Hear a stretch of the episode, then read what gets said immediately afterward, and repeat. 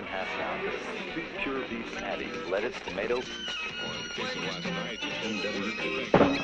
This is rock and roll radio. Come on, let's rock and roll with the Ramones.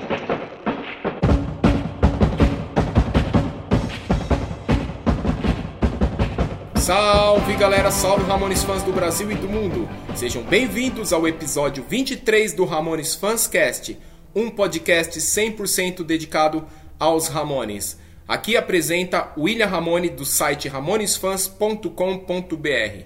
No episódio de hoje vamos falar sobre colecionáveis da banda. Antes, um recado importante. Você que nos ouve através da sua plataforma de podcast favorita, não deixe de favoritar e seguir o Ramones Fanscast. Você que nos escuta através do nosso canal no YouTube, não deixe de favoritar e seguir o Ramones Fanscast. Hoje vamos falar sobre um tema muito legal que todo fã que é fã gosta de ter na sua coleção. Não bastam apenas os discos, os CDs, os cassetes. Ele precisa ter os colecionáveis, que são itens muito caro e muito raro de se encontrar. E para falar sobre esses colecionáveis, eu convido o artista Arthur Souza. Fala aí, Arthur, tudo bem? Alô, William, valeu pelo convite. Vamos lá, né? Vamos bater um papo aí sobre essa paixão nossa aí em comum. Bem legal, cara. E nada mais do que a gente receber um, um artista aqui que, que já fez algumas figuras, é, algum, alguns bonecos dos Ramones. E o Arthur é conhecido no, no meio, né? É, é, conhecido por, por grande parte dos fãs. E eu, esse é um assunto bacana, Arthur, que eu acho que ele vale um, ele vale um episódio separado, já que quem coleciona Ramones, geralmente para ele não basta ter só os discos, ter os LPs, ter os cassetes, mesmo que seja tudo repetido, ele acaba ele acaba querendo também tendo acaba comprando aí esses colecionáveis, né? Que são esses bonecos, né, cara? Ah, sim. Ramones é foda, né? Porque acabou virando uma marca muito poderosa, né? E pra fã, meu, os caras acabam, no bom sentido, assim, esses malucos, né? Os caras acabam comprando tudo, né, meu? Tudo que leva o nome, né? Lancheira, caneta e dos bonecos que a gente vai falar um pouco hoje.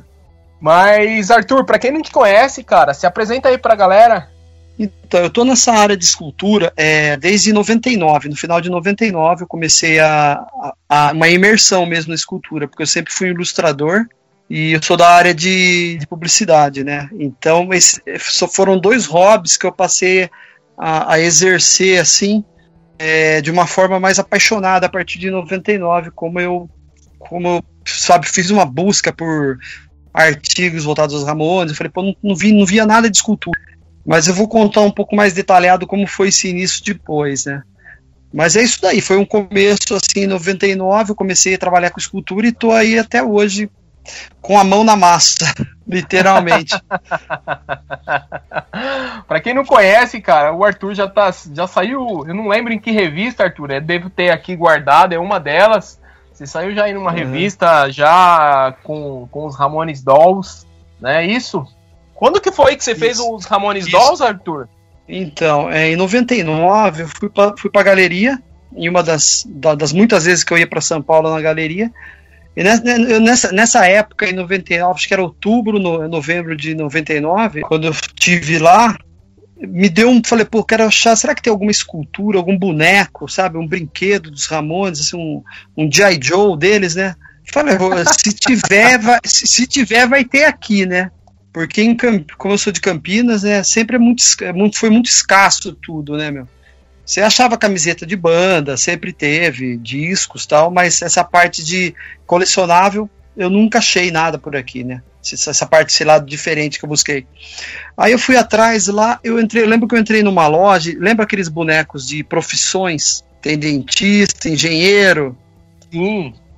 Então, aí eu vi uns que era dos Beatles eu vi dos Beatles, tal, que era todos iguaizinhos, assim, só mudavam o tom da calça, tal. Aí eu vi dos Ramones lá, mas era todos iguais, sabe? Era pequenininho, assim, fininho, magrinho e todos iguais. Não, não tinha uma, não tinha detalhes assim, sabe? Que você para você saber quem era o Johnny, quem era o Didi, o Joey. Então não tinha uma diferença entre eles, né? Aí eu voltei, eu, eu, fiquei, eu vi aquilo, não comprei. Só que quando voltando para Campinas, eu falei, pô, cara, será que eu sou capaz de fazer isso, né? Eu vim com essa missão na minha cabeça. Eu falei, cara, eu vou tentar fazer isso de alguma forma. Você já. Essa época aí você já, já trabalhava, você já sabia mexer com. Não, não sabia nada. Nada? Não, Nada, nada, nada, nada. Eu voltei com a ideia de como se fosse um hip, sabe? De praça. Vou pegar um Durepox e vou começar. Tanto que se você, eu devo ter algumas fotos, eu preciso achar onde está isso. Mas o, os primeiros que eu fiz, eu fiz a base dos corpos deles é, com clips e Durepox. Então eles foram todos feitos com Durepox. É, eu não tinha conhecimento de material, não tinha conhecimento de ferramenta, não tinha conhecimento nenhum de, de equipamento para trabalhar com isso. E a internet, então, naquela época lá, ela estava bem gatinhando, sabe? Já tinha alguma coisa, né? Mas não era todo mundo que tinha um acesso uma internet mais rápida. Você sabe como é naquela época, ela era. Era discada, era uma loucura. E eu peguei e falei, ah, vou voltar com essa ideia e vou fazer, né? Aí eu lembro que eu comecei a fazer em novembro, final de novembro, dezembro. Aí entrou 2000. Eu tá minha filha, é, minha filha nasceu em 96. Ela nasceu na, na, no último mês de show dos Ramones no Brasil. Aí minha filha ela tá, era, era novinha, ela tinha três anos, né? Eu falei, pô, eu vou, eu não vou, eu vou fazer isso, mas eu não vou levar com tanto afinco, né? Eu peguei, eu passei o ano inteiro de 2000, falei, faço ou não faço, fui fazendo aos poucos, porque eu não tinha conhecimento de como trabalhar nem com o Durepox, com a secagem, eu fui entendendo aquela duração de duas horas, as camadas que precisavam para formar o corpo do, do, do, do, das esculturas, né? E eu fiquei, e uma coisa que eu sempre me, é, é, me, me cobrei foi a parte de detalhe das peças, né? Então, nesse, nesse ano 2000, fui vendo como era o tênis do Joey, como era a jaqueta, a dobra, a calça, que camiseta eles usavam. Eu fui tentando buscar é, uma, deixar o mais próximo. Aí eu passei esse ano esculpindo, imprimindo referência e fazendo, mas demorou muito. Eu fiquei um ano quase fazendo. Aí no final, é, é, passou o ano de 2000, eu estava terminando, janeiro, acho que foi, terminando as primeiras esculturas assim no começo de ano de 2001, aí o Joey morreu, né? Sim. Aí teve a morte, teve a morte do Joey, eu falei, puta que pariu, a minha vontade de um dia que eu já tava fazendo, eu falei, pô, um dia eu vou entregar pra esse cara, né? Já foi por água abaixo, né? Eu perdi toda aquela aquela intenção que eu tinha de entregar para eles, foi tudo embora assim, né? Mas mesmo assim, eu tive uma força para terminar, sabe? Acho que é, eu não sei, eu tive muito sempre uma ligação muito forte com o Joey, sabe, na, nos Ramones, assim. As músicas, sabe, o que ele foi. Isso me ajudou muito a terminar. Aí eu, eu, lembro que em 2001 eu terminei muito rápido. Eu terminei praticamente assim. O Joey morreu num domingo. Eu lembro que foi num domingo. É, acho que foi no. Então ele morreu no domingo. Na terça-feira seguinte, assim, da semana eu terminei todos. Já estavam bem adiantados, sabe? mas eu essa morte dele não serviu como ela me deu estímulo para terminar. Eu falei agora vou honrar né, o nome do cara, tal, pela banda, vou terminar. Eu sempre eu lembro que eu terminei na mesma semana. Aí Mas, feito isso, bacana. né? Foi muito bacana, porque aí na mesma semana, né, eu, aí eu levei, eu trabalhava numa agência de publicidade aqui em Campinas, eu levei para um amigo meu ver, que era fã também, né, Aí ele, aí ele falou, ele foi um principal incentivador para divulgar eles lá fora. Aí ele falou, pô, Arthur, cara, vamos tirar umas fotos aí, é, tira umas fotos, vamos tentar fazer isso chegar lá fora. Assim, naquela inocência, cara, nem imaginava o que ia dar, né? Aí eu lembro que a gente postou uma, ele mandou uma foto pro, a gente mandou uma foto pro, pro e-mail do CIBGIB. Aí passou, passou dois dias, mais ou menos, veio uma resposta do Evil Presley, daquela banda Independence. Não sei se você conhece. Evil, Evil Presley, sempre é muito amigo. Então. Do, é isso, a, a, banda Independência é muito, é muito amigo do, do Joey, né? Até, inclusive foi o isso. Joey que apadrinhou eles. E esses aniversários que tem do Joey Ramone lá, ele é sempre, tá sempre presente. Então ele mandou um e-mail muito legal, assim, sabe? Ele falou, cara, isso daí que você fez é fantástico, tal. É, vamos, eu vou conversar com o Hilly, né? Que era o Hilly Cristo, que era o proprietário. Falou, vamos colocar isso no site do bar, tal, né? E foi tudo batendo, sabe? Tipo assim, pô, os Ramones fizeram muitos shows, os shows iniciais deles foram lá. Aí a minha escultura tá lá, sabe, também. Aí deu uma semana, meu site já tava, tipo, na primeira página do bar, assim, sabe? É, e, tipo, cara, que bacana. E, e, eu mandei fotos do passo a passo, sabe? Eles colocaram todas as fotos no site. Aí deu uma semana, aí eu recebi um e-mail do Hilly Crystal. Aí ele mandou um e-mail agradecendo meu trabalho. É, mas tudo palavra, tudo um e-mail bem curto, sabe? Sim. Direto, assim. Não ficou com delonga. Foi lá, amei seu trabalho, muito obrigado por você estar fazendo parte da história do bar e colocou e, e, e, esses trabalhos meus ficaram muito tempo no site. Eu não sei até se foi até o fechamento do bar ou não. E, e, na semana seguinte começou a acontecer muita coisa legal. Aí na semana passou duas semanas, o Mark me mandou um e-mail que ele adorou o trabalho, que ele queria me conhecer, tal. E aí foi uma coisa chamando a outra. É, e na, nessa ocasião, e, e, isso no passado, no, no, decorrer do ano, foram acontecendo aí eu tive matéria, como você falou, né? Eu tive matéria na revista Trip, teve saiu duas matérias na Trip, saiu uma como como dica de presentes, acho que na, nas penúltimas da página, páginas da Trip tinha uma tinha uma sessão só voltada para isso, né? Que era trabalhos assim de artistas assim do, do underground e dicas de presente, né? Então saiu, saiu essa matéria com a foto do, das esculturas e a Trip eles fizeram um negócio muito bacana, porque eu levei o trabalho, fui na redação lá para fazer as fotos, tal, levar os trabalhos.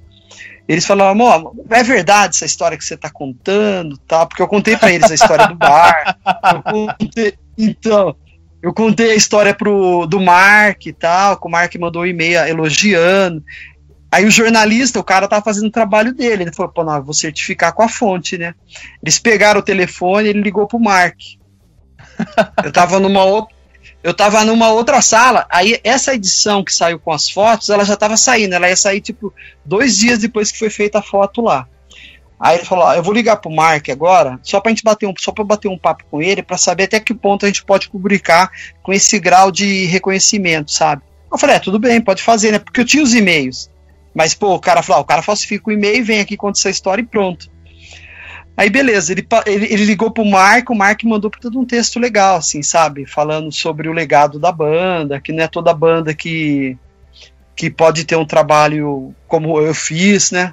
Então foi muito bacana. Eu não lembro a frase muito bem agora, mas foi muito legal, porque o reconhecimento dele é, me ajudou muito assim com as vendas e, o, e reconhecimento de artista, né, cara? Porque todo mundo que faz um trabalho desse quer, pô, sabe, ter um reconhecimento e ser, ser reconhecido por tudo que fez, né? ah, o Mark, eu lembro que ele falou, ele, o Mark ele falou isso para a revista. Ele falou assim: é, os bonecos do Ramones são perfeitos, mostram o estado lendário pelo qual a banda é conhecida. Não são muitas as bandas que tiveram e ainda têm impacto considerável na vida e na música para se tornar, tornarem bonecos. Adorei. Ele mandou, ele falou com os jornalistas essas palavras, né? Aí Cara, eles publicaram uma, uma vin... então, aí eles publicaram uma vinheta, essa vinheta saiu na, na trip do mês do, do próximo mês, do mês anterior, do mês do próximo mês, né? Foi muito legal, cara.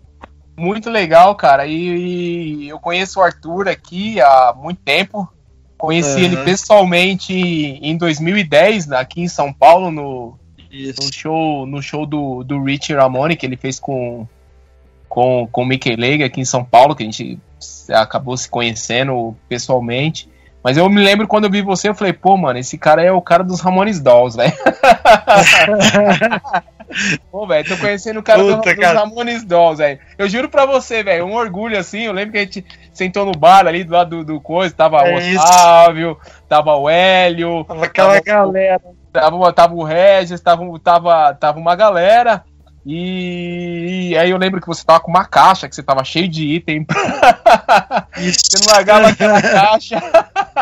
você não largava ah, aquela não. caixa, velho. Mas eu, eu, eu fiquei muito, muito feliz, cara, em te conhecer. E aí, pô, aquele cara é o cara do, dos Ramones Dolls. E você contando essa história aí agora do site, das fotos, eu me lembrei uhum. aqui, cara. Eu me lembro de realmente ali no, no final de, de 90, começo dos anos 2000 ver realmente essas fotos aí pela internet. Realmente tinha pedaço de clipes ali, tinha todo o passo Isso. a passo, cara. Então, quem é um pouco mais antigo aqui, é, vai lembrar aí dos Ramones Dolls. E para quem é mais novo, só pesquisar aí, dá um Google aí, galera.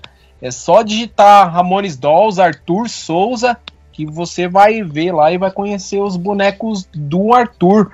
Mas tem bastante assunto aqui pro nosso episódio de hoje, Arthur. Falar. Só um adendo aí, o, então esse nome Ramones Dolls, na época não era nem um nome que eu queria usar, sabe, para divulgar o trabalho. Mas ele ficou tão forte depois da carta do, uh, do Mark Ramone e todo mundo só me procurava por esse Dolls, sabe, pelo Dolls. Exatamente, e, Arthur. E é engraçado que e, e, e, os gringos, eles me, eles me mandavam. Eu tenho muito e-mail guardado aqui. Eu tenho uma pasta com muito e-mail legal, sabe? De fã. Que tem, eu lembro, um, um, um dos e-mails mais bacanas que eu tenho é de uma senhora que ela, ela fala que o único conforto que ela teve depois do. Que ela fala assim, né? A morte do, a morte do Joey para ela, naquele mês, foi um atropelamento. Ela se sentiu atropelada por um caminhão. Só que depois que ela viu meu trabalho, ela renasceu, sabe? Ela falou. Tanto amor que ela viu no trabalho. Então eu tenho muito e-mail bacana, assim, de incentivo, sabe? E eu tive, teve muitos convites, né, né, nesse, nesse ano de 2001. E muito azar também, né? Não sei se você teve as Torres Gêmeas que caíram em setembro. Sim. Eu fui chamado, eu fui chamado para um evento em Nova York é, uma exposição que ia ter só de itens dos Ramones e de, de material punk. Eu tinha uma, tinha uma, uma sala reservada só para mim lá, cara. Só que quando pré antes de acontecer isso, caiu as Torres Gêmeas, o dólar foi para um estourou, né, cara? Ficou impossível de eu ir. Puta, eu lembro que esse evento ele teve, sabe? Ele não era só de Ramones, né? Era um evento mais de cultura punk. E eu era um dos convidados, cara, da América Latina. E, pô, esse daí eu falo que foi, puta, é, foi muito azar, cara. Foi muito foi azar. Muito... não era pra você ir, Arthur. não, não era pra ter ido, cara. Não era pra ter ido. Não era pra ter ido, cara. Muta, cara, mas que história bacana. O mais legal do podcast é conhecer essas histórias. Conheço o Arthur, como eu falei aqui há muito tempo. Conhecemos pessoalmente em 2010, 11 anos depois. Eu não conhecia essa introdução Olha. aqui do podcast, galera. Tudo Nossa. isso que o Arthur nos contou. Mas, Arthur, você já falou aí de como. É, cara, é engraçado, né? Como os Ramones motivam as pessoas. É, a você aí com, com, com trabalho, um negócio que você nem, nem fazia ideia de como é apaixonante, né, Arthur? Nem fazia ideia de como fazer um boneco, ó, fazer de massinha, fazer de durepox, fazer de papel. É, é cara. E, e, e, acabar sendo reconhecido por isso, cara, é, é realmente é aquilo que você falou. Ele faz ali, ele te motiva a fazer aquilo. E a morte do Joey acabou te motivando ainda mais a pô, tenho que terminar esse negócio Sim. que eu comecei. Sim. E, e tá Sim. hoje, até hoje, 20 anos depois, ainda trabalhando, como você falou no início, né? Não é o seu, não é o seu ganha-pão, mas é algo uhum. que com certeza você faz com, com muita paixão. Mas como, quando é que foi? Como é que você conheceu os Ramones, cara? A gente, a gente acabou falando primeiramente aí do, do seu trabalho, Arthur. Você lembra aí como que você conheceu a banda? Como é que foi o seu primeiro contato com a música dos Ramones? Ah, lembro sim. E eu, eu, então eu cito esse episódio assim em duas partes, né? É, eu comecei a trabalhar muito cedo. Eu comecei a trabalhar com eu não tinha 14 anos, eu tinha 13 anos e, e meio, vai, vamos falar assim. Eu fui trabalhar, no, eu lembro até hoje, eu fui trabalhar numa gráfica e primeira semana de trabalho, era parte, trabalhava na parte de acabamento dessa gráfica, né? molecote lá dentro, tudo isso daí foi em 85, cara. 85, é, é, é 80, julho, de, julho, é, foi meio de 85, porque em 86 eu fiz 14 anos. Então eu fui trabalhar nessa gráfica tal, e tava lá totalmente deslocado, né? Porque antes eles contratavam menores, né? Mas era. E não tinha essa de horário especial, não tinha meio período, não era não. Você entrava, você trabalhava o período normal como todo mundo. Só que tinha uma diferença de departamento, né? Então eles dividiam os departamentos assim com os menores, é, mas o horário era integral, normal. Trabalhava de noite, pra você ter uma ideia. Aí eu tava trabalhando lá, tal, totalmente deslocado durante umas três semanas, tal. Aí você vê como a música é importante na vida das pessoas, a arte, né? Como ela cativa todo mundo, traz amigos. Né? Aí ele veio trabalhar dois rapazes que eles eram de Santo André. Eles vieram para Campinas, eles vieram trabalhar em Campinas e eles estavam morando junto em Campinas numa pensão. Eles, eles gostaram, eles trouxeram tudo que eles tinham de música lá, cara, e tudo em fita cassete. Aí ele falou, Porto, você gosta do quê, cara? Eu falei, ah, pô, eu lembro dessa época, 85, eu comecei a escutar rock, vou falar de rock, assim, o que eu escutava era ACDC, Iron Maiden, Judas, era mais a parte de metal. Punk, eu conhecia mais a parte nacional, mas a parte nacional que tocava em rádio, cara, porque eu não tinha toca-fita, não tinha toca-disco, tinha nada, era pobreza total. mas é legal, cara, se começar nessa situação assim, que você Sim. dá mais valor em tudo. Sim. Então, aí eu lembro que eles falaram assim, o que, que você curte? Cara, fala, ó, fala pra você que eu escuto. Escuta o quê? Garotos Podres, porque tinha uma rádio aqui que pegava em Campinas, que era a Rádio União de. Não sei se era de Itapira. Eu não lembro de qual cidade que era a rádio. Tocava o quê? Era Ratos de Porão, Garotos Podres, Replicantes, Legião Urbana, Titãs, 365. Aí eu falou assim: de punk, o que, que você curte lá de São Paulo? Eu falei: ah, Ratos de Porão eu gosto, 365.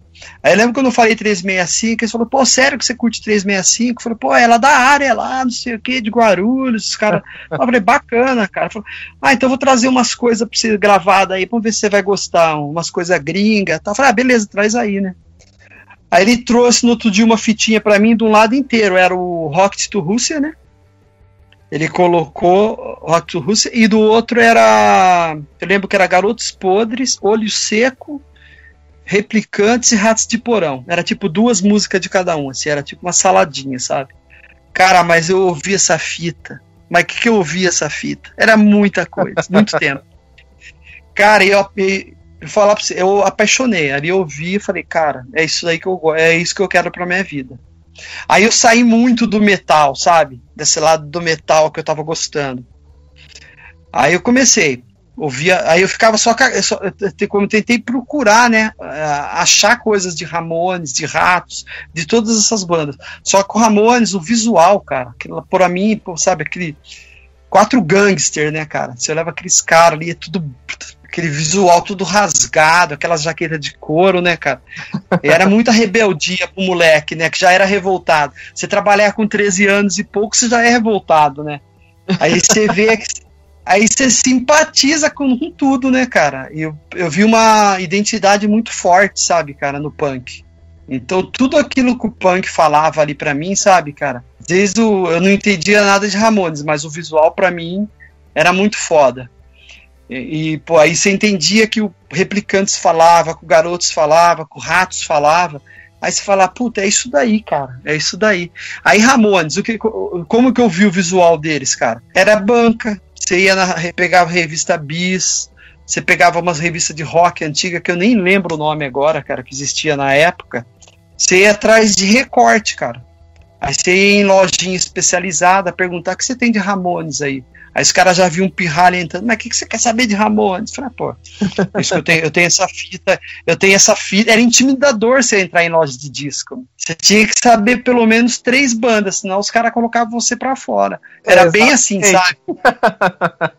e tinha uma loja aqui em Campinas que chamava Metallica Discos. Essa loja aí foi importante para muito cara aqui em Campinas conhecer os Ramones. Porque você ia até lá, é, você isso daí em 87, 88, o cara ele já tinha um esquema de gravação muito forte em fita cassete. Então você ia lá, você ia lá escutar, ele falava, tenho esse disco do Ramones, esse outro, eu gravo para você, você vem buscar daqui dois dias. Tal, era assim. Aí você encomendava a fita, ia lá, ou fazia a troca com um amigo, sabe? Então, aí nesse período eu saí dessa gráfica. Olha só, vai ver a situação como o Ramones era para estar no meu caminho. Aí fui trabalhar numa, numa agência de publicidade como arte finalista.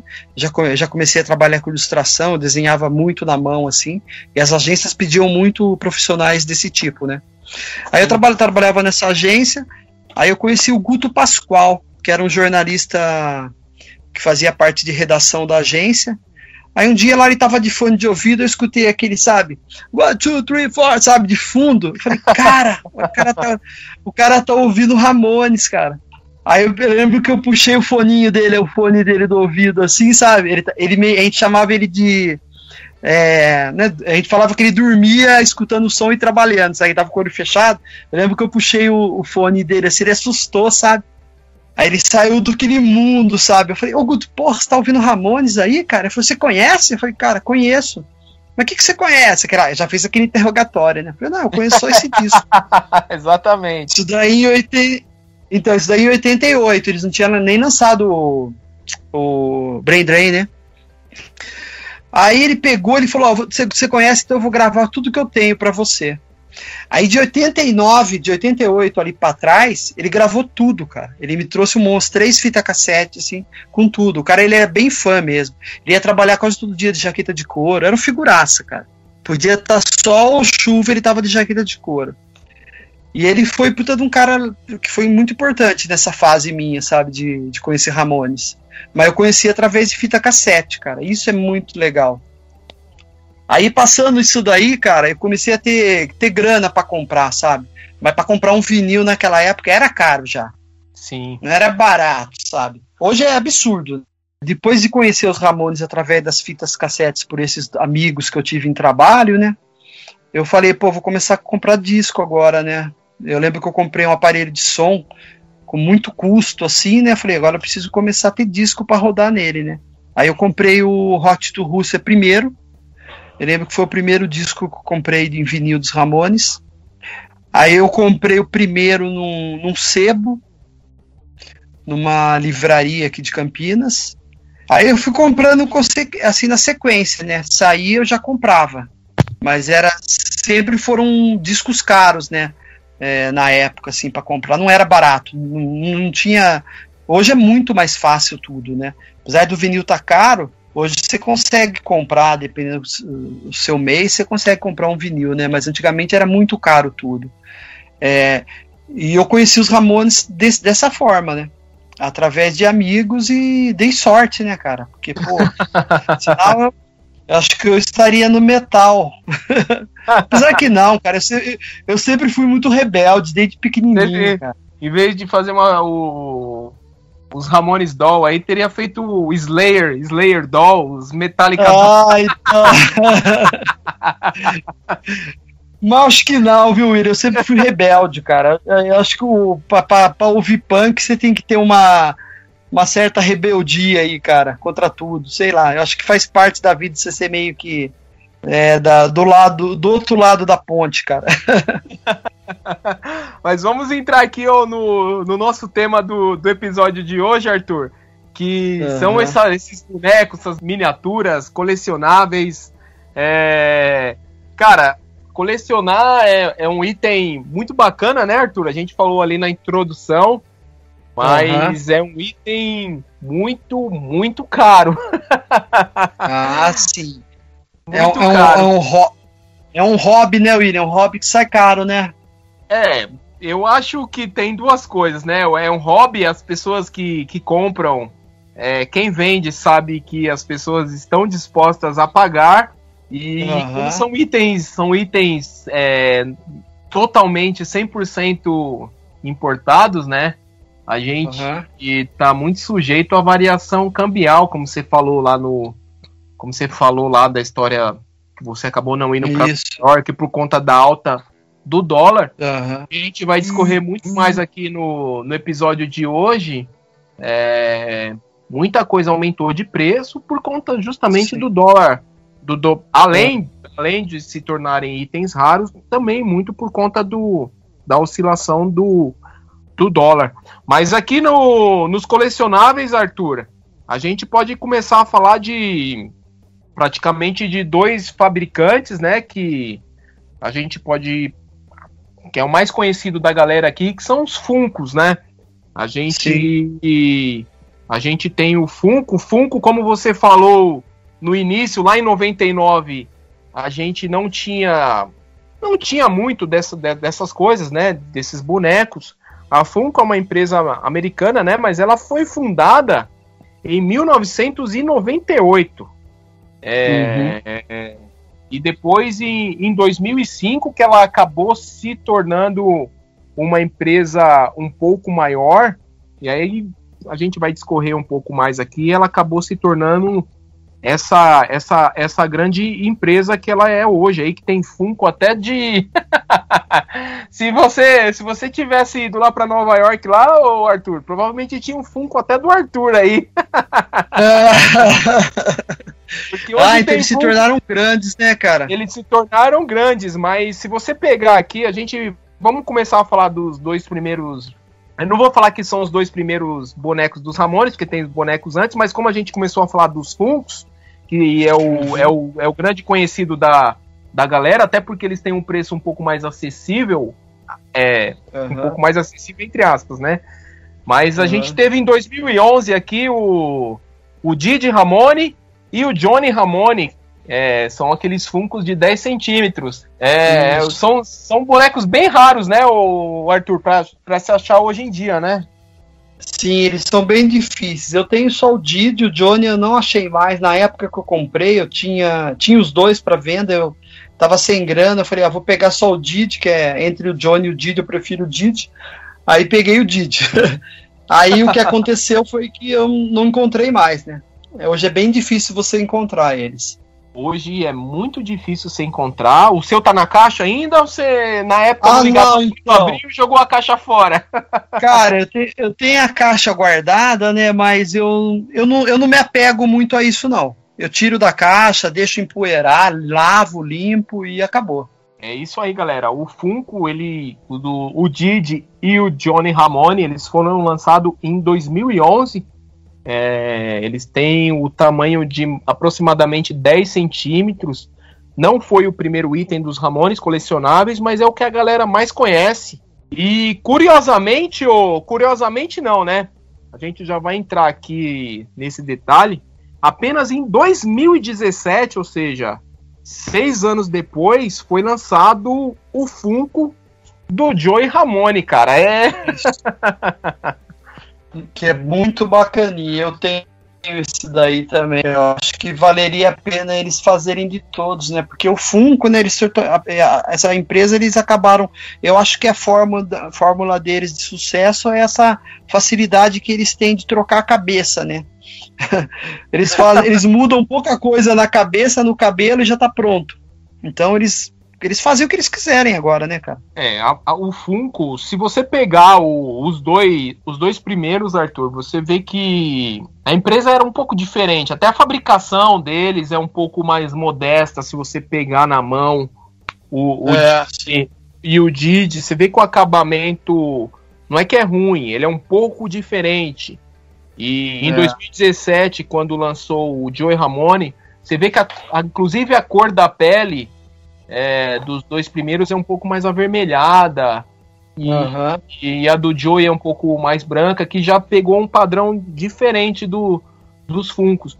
Mas, cara, o lançamento desses Funcos, cara, ele, o, o mais engraçado dele é para você ver a bagunça que é nesse lançamento nesse lançamento dos Ramones. Você pega qualquer banda normal aí, Vai, vai lançar lá o Red Hot Chili Peppers. Vai lançar os quatro integrantes. Vai lançar o, o do Metallica. Lança os quatro integrantes. Aí você pega lá um licenciamento dos Ramones, sai o Johnny ah. e o Didi. Sai tudo picado, né? Sai tudo picado. Por quê? Por conta dessa, desse problema que tem lá, uma parte é do Mickey Leg, outra parte é da Linda. Uhum. E aí deve ter essa parte de licenciamento, eles acabam não se entendendo uma parte que é dinheiro demais, outra parte que é dinheiro de menos. E, é, então. e aí a gente tem esse espaço aí. E aí a pessoa pergunta, pô, mas não tem o Mark? Não, não tem o Mark. Pô, mas não tem o Tommy, não. não tem o Tommy.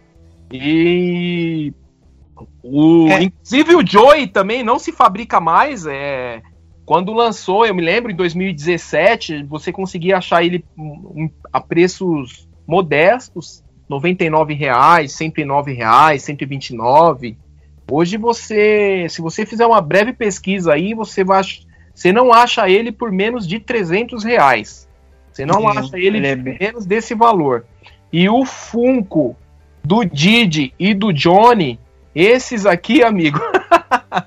você tá igual É, a quem- aí, cara. Você não consegue. Quem comprou, comprou. E se Quem você comprou, quiser comprou. comprar, você vai ter que desembolsar um bom dinheiro, né? E- entra no- nos itens raros de Ramones, não tem como escapar. Se você é colecionador, se prepara. Cara, se você fizer uma breve, uma breve pesquisa no eBay, que é onde você vai achar a maior parte desses itens, você não acha lá, você não acha um Funko do do Didi. Tô falando de um Funko em bom estado, na caixa, tudo. Você não acha ele lá por menos de 1.300 reais. Você não acha. É, É 10 é é, é vezes né? isso, é 10 é dez vezes mais o valor aqui, ó. A gente tá gravando aqui, eu tô aqui com, com o site aberto, aqui, ó. Funko, aposentado, caixa danificada, 2.199. Nossa, Dois mil? não dá. 2.700 reais. Eu ver o Johnny Nossa. aqui. Johnny, Plena pandemia é abusivo. Johnny, 1.924 reais. Mas é um item, mas é um item bacana, né? O... Hoje, hoje tem, como a gente falou, tem Funko de tudo, né? De super-herói. Ah, é. Que a, a Funko ela acabou se tornando uma, uma, grande, uma, uma grande marca. Ela tem, ela tem lá parcerias, licenciamento com a Marvel, com a DC Comics, com a Lucas, com a Sony, com a Carton. É, então tem Funko do Minecraft, tem, tem Funko do Pokémon. É, tinha um documentário na Netflix sobre a Funko, agora ele saiu, né? Eu acho que não está mais disponível. E era muito interessante você assistir para entender como que a empresa saiu de uma garagem, né? E virou ao, e passou a ter o poder que eles tiveram. Hoje eles têm o dia da parada Funko nos Estados Unidos. Então é aquela coisa de americano, né, meu? Porra, cara, que bacana. Eu não sabia dessa do documentário, não. Tem, tinha um, tem um documentário? É, eu não sei se está no Netflix ainda, mas ele estava disponível. E, mas acho que no YouTube você consegue assistir. Deve ter ainda. Legal, galera. Legal essa essa informação que o Arthur trouxe. Eu não, não, não sabia, vou pesquisar aqui. Eu acho que ela chama. Ele, ele chama Making Fun the History of Funko. É bem legal. Legal mesmo, galera. Já pesquisem aí depois de ouvir a gente aqui. Mas vamos continuar falando de, de Funko também. Em 2010, Aham. cara, esse aqui também é bem raro, Arthur. A Funko lançou o Johnny Ramone e o Didi Ramone Wake Wobbler by Funko, que são os famosos Bobbleheads. É, é um Funko Ah, com sim, a a me- cabecinha, com a cabecinha um pouquinho que se mexe, né? O... é aquilo Isso, que a. Meli- é, é muito tradicional esse tipo de, de boneco na cultura americana. Eles gostam muito, cara. Eu não sei o porquê de explicar agora, assim, de teria que pesquisar. Mas eles, eles gostam muito desse formato que a cabecinha fica em movimento. Eu não sei se esses brinquedos eles colocavam em cima de painel de carro, em possíveis viagens. Não sei que, que ligação tem com eles isso, sabe? Esse, esse, esse boneco ele é muito difícil de, de achar, é, assim como, como todos que a gente vai falar aqui. É, eu consegui pegar ele de um amigo, meu amigo Roba. Tava até falando, falando, falei com ele hoje. Eu peguei, eu peguei ele num preço de, de ocasião aqui, Arthur. Ele tava se mudando de país, Aham. ele tava vendendo algumas coisas dele. Eu acabei pegando os dois aqui né, na caixa, lacradinho, coisa fina. Mas é um item, mas é um item ali, o, o, Arthur, você que, você que tá nos ouvindo aí, galera, é, você já deve, deve conhecer, mas o- os Bobbleheads, eles são mais difíceis de achar do que os próprios do que os próprios Funkos tradicionais, né? Eu não sei, não sei explicar, cara, por que que é, essas coisas não fabricam mais, né, cara? Deve ser coisa ali de, de briga ali, ou umas coisas que não faz meio sentido, né, o, o Arthur? É, eu acho. ho- Hoje eu acho que eu, eu até entendo um pouco. hoje, eu, hoje eu já acho que eu posso ter uma propriedade para falar. Eu acho que eu entendo hoje um porquê disso. Acho que é, é a- o, o contato com o Mickey e com a Linda é muito difícil. Eu acho que essa, essa divisão que existe entre o lado que é do Johnny, do Joey E o Tommy, quem cuida do lado do Tommy, do Didi, sabe? Não tem essa essa integralidade que precisaria ter para poder lançar boneco de todos, sabe? Pô, vão lançar boneco de todos, sabe? Vão lançar uma camiseta com todos, cara. Aí fica essa divisão, cara, que é por causa de grana mesmo, cara. É grana. Os caras, eles têm esse pé de meia aí.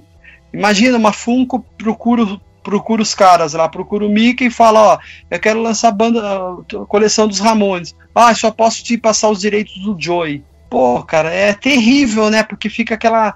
Pra quem é fã, gostaria de ter todos. Aí fica aquela coleção quebrada. E você vai pesquisar lá, os caras devem ter maior exigência, né, cara? De grana, direitos. A Linda acho que não deve ceder, deve querer pedir mais ou menos, então não, dá para entender como funciona.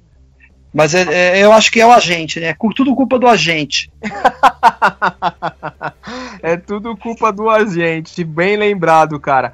E mas o, esses dois Funko aí, o, os Bobbleheads, eles foram só só recapitulando, foram lançados em 2010. Eles têm aproximadamente 16 centímetros de altura.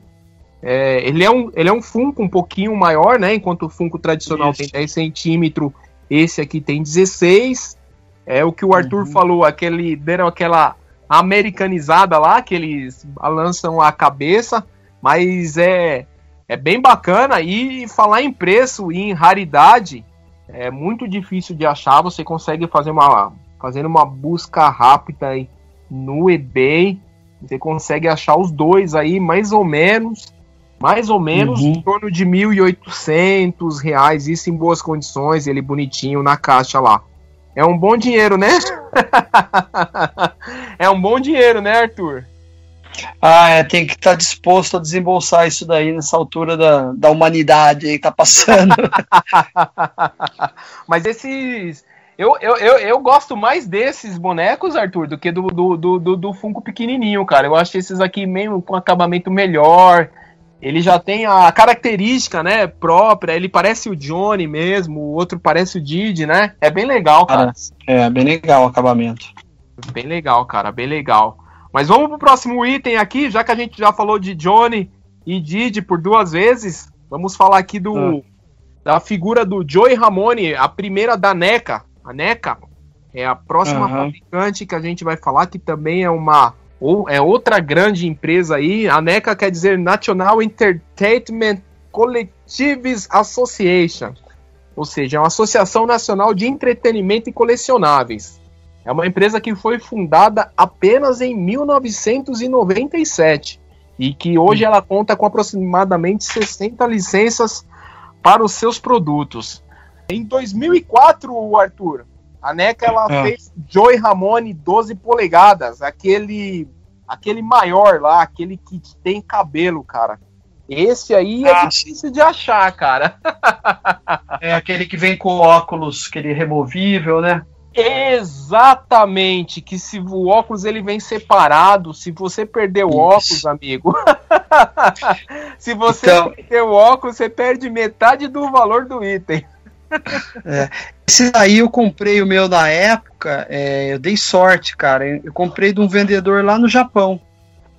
Ele é, cobrou um preço super honesto assim, mandou tudo certinho. Eu falei, nem acreditei. falei, caramba. Chegou redondaço, é, inteiro, tudo certinho, cara. O meu tá fora da caixa aqui, eu tirei ele fora da caixa. Esse é bem legal. Esse é um que, além de ser raro, é, é muito bacana. Eu acho que é o melhor do Joey que saiu. Cara, eu não tenho esse daí, Arthur. Eu tava quase comprando ele aqui.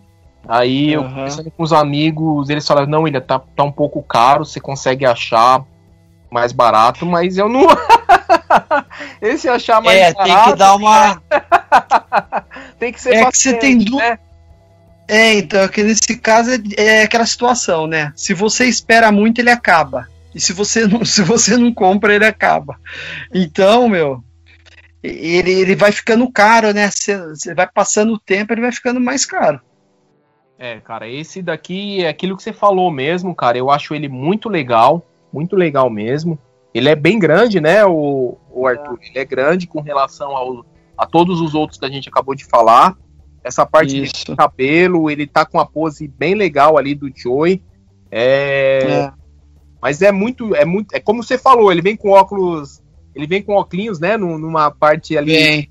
separado. Se você perder, se você tem esse item, amigo, perder o óculos, você não consegue mais vender, tá? É. Eu posso é. fazer esse óculos aí, se alguém perder, eu faço ele e cobro um preço modesto. Mas você, fazendo uma breve pesquisa no eBay aqui, galera, você não consegue achar ele aí por menos de 550 reais. E isso é. tá fora. Aí se você for importar para cá, tem aquele negócio que o vendedor não manda pro Brasil tal.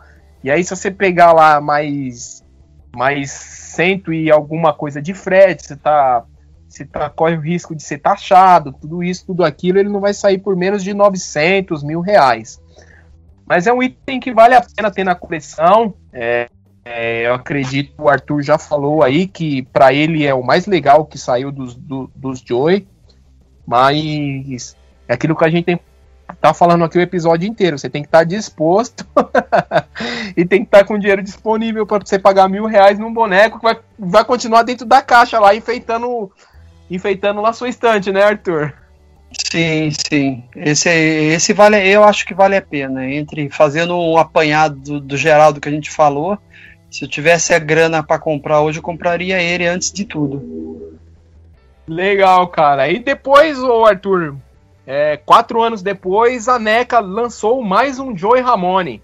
Ela lançou Sim. o Joey Ramone, que, que, é aquele um pouco mais simples, né? Que é aquele que ele já não se mexe, que vem com microfone. É.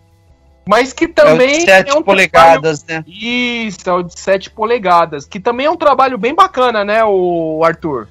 É, eu, eu gostei assim, mas eu tenho assim algumas ressalvas, sabe, com a posição, sabe? Eu acho que poderia ter eles, é, o acabamento dele tá legal, a jaqueta, a calça, ele é tudo bacaninha, sabe? Mas em relação à pose que fizeram ele, não não gostei.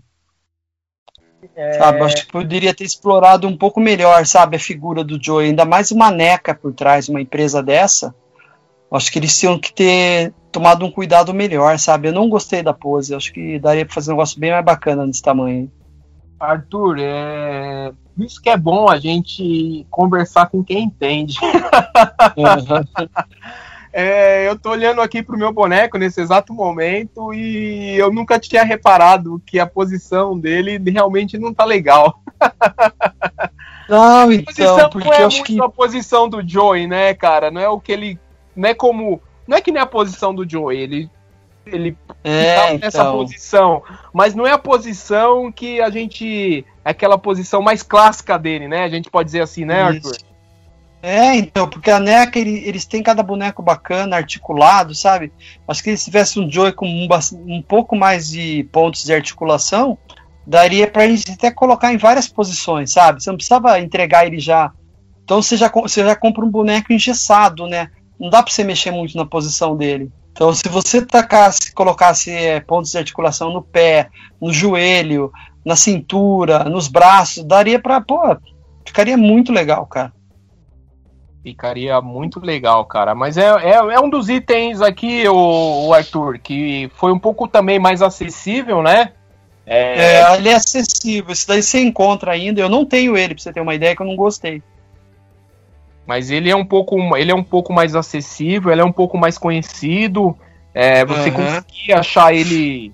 É, hoje você não consegue achar tão tão facilmente, mas você acha ele mais facilmente do que todos esses itens que a gente que a gente é, falou verdade. que a gente falou falou até agora. Mas você consegue verdade. achar ele, mas é aquela mesma coisa que a gente vem falando aqui ao longo do episódio. É... Ele tem lá o microfone, o pedestal e o microfone é solto, é removido. Se você perder isso aí, amigo, ou você compra uma é. impressora é. 3D aí, ou você uhum. pede pro Arthur fazer, porque ele também perde o valor. Fazendo uma pesquisa rápida aqui, cara, ele, ele consegue comprar ele ali na faixa dos, dos 500, 600 reais. Ah, é caro? Sim. É caro. Mas é, é um pouco mais barato do que os itens que a gente do que a gente já falou. E por falar nessa figura, o Arthur, o Joey Ramone 7 polegadas, e a gente falou lá atrás da briga lá, da divisão que tem. É, uhum. Eu não sei se todo mundo sabe, ninguém é obrigado a saber, mas essa figura da NECA 7 polegadas, inclusive tem fotos na internet, era para ter saído o Johnny também. E a posição Sim. do Johnny, ela, ela tá uma cara lá furiosa. Eu vou postar aí, galera, conforme a divulgação do, do podcast, mas você consegue achar fácil aí na internet.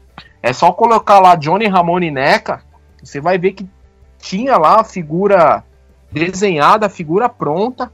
E aí você vai ver que a figura do Joey tá pronta e foi essa mesmo que foi lançada, mas a figura do Johnny, ela nunca a gente nunca chegou a ver nem o cheiro, né, o, o Arthur? Nada. E nem lá fora saiu, né, cara? Deve ter, no meio do caminho aí, deve ter dado alguma uma disputa de, de grana, sei lá o que aconteceu, que os caras pararam tudo, né, cara? É, com certeza, cara, porque saiu o Joey e a NECA só saiu o Joey nessa época aqui, né, cara? É, então era alguma coisa ali que devia estar tá programado para sair o Joey e o Johnny, e, uhum. e, muito provável por conta daquilo que a gente já falou, alguma briga ali, alguma coisa, não, não vai sair a Linda com o Mickey lá, não sei lá o que, que, acontece, que, que só a gente como fã perde. É, uhum. Acabou não lançando o, o Johnny Ramone. Mas se você digitar aí, galera, o Johnny Ramone ele seria muito mais bacana do que o Joey. É, ele seria muito mais bacana, cara. Isso daí eu tô te dando aqui certeza. Você pode depois dar uma pesquisada aí. Você vai falar, porra, cara, não tem esse, não tem esse boneco, não, não tem esse boneco. Infelizmente, não foi lançado. Mas vamos falar aqui do, não vou falar do próximo lançamento, porque a gente não tá falando na ordem cronológica. Mas tem uhum. um outro lançamento da NECA aqui que a gente pode. Não sei se foi o primeiro, tá, galera? É, se a gente tiver errado aí, depois você pode mandar uma mensagem aí corrigindo. Tem o Joey Ramone Red Knocker by NECA, que foi lançado em 2002. É um Joey Ramone cabeçudo, né? Que a gente costuma falar aqui. É outra coisa que o americano também, também costuma fazer, né, o, o Arthur? É, então, esse daí ele é, é difícil se achar esse daí, viu, meu? Eu, eu não tenho ele também. Eu lembro que a primeira vez que eu vi ele foi no episódio do Arquivo X. Puta! Velho, verdade. Tem, ele tem no arquivo. Ele tem no episódio do arquivo X, né? É, eu não sei qual que é o episódio, ele aparece no, no, no, episódio do Arquivo X e tem acho que algum outro filme que ele aparece também. Mas a primeira vez que eu vi foi no Arquivo X. Bem lembrado. Bem lembrado, Arthur. Esse esse Joey Ramone Bobohead, né, que a gente pode chamar ele também de Bobohead, é, você consegue você consegue achar ele por um preço um pouco razoável. É, você consegue achar ele ali em torno de 500, 400, 400 reais. É, mas é, é, um item, é um item de colecionador. Que eles fizeram bastante, é. Esse daí acho que eles fizeram bastante, porque você encontra ainda. É, você consegue encontrar ele na caixa aí. Tô... A gente tá gravando aqui, galera, o podcast. A gente tá fazendo aqui ao mesmo tempo que a gente está falando, a gente está pesquisando aqui no, no, no eBay, tá, tá vendo os preços. E aí você encontra aqui de 270, 300, mas aí se você for fazer o preço médio, vai dar ali na faixa ali de, de 400 reais. Mas esse aqui também eu não tenho, Arthur. Mas eu fiquei com vontade uhum. de, de, eu fiquei com vontade de ter agora, agora que você falou que, que ele apareceu no episódio do Arquivo X, cara. Eu lembrei na hora, velho. Eu lembrei na hora. Então, que legal, né, cara? Cara, que legal, velho, que legal. Então, o Joey, Joey Ramone Head Knocker by NECA, pode chamar que é o Bubble Head do, do Joey, ele foi lançado em 2002 e tem mais ou menos aí em torno de 400 reais, galera. Se achar aí por esse preço, aí achar por menos disso, pode comprar porque tá no, você tá no, tá no lucro. Cara, esses itens aqui, ó, que a gente vai falar agora, o Arthur, esses são difíceis. Eu pesquisei uhum. hoje na internet aqui, cara, eu não achei para vender. Nossa. É, uhum. Que são os pinheads, são dois pinheads. É, para quem tá aqui nos ouvindo, é o Pinhead em forma de caveirinha e é o Pinhead em forma do, do Pinhead mesmo do Gaba Gaba Rei. É, são uhum. os lançamentos da Bonnie, da Bonnie Head. Tem a uma versão e a School Version, que é, que é a da caveira. Foi lançado aproximadamente ali em 2001. É japonês, né? Esses. Uhum. Isso é difícil, hein, Arthur? Você também não ah, tem esse daí igual eu não tenho? Não, não tenho, cara. Eu tava até nos planos de fazê-los, mas agora tá parado.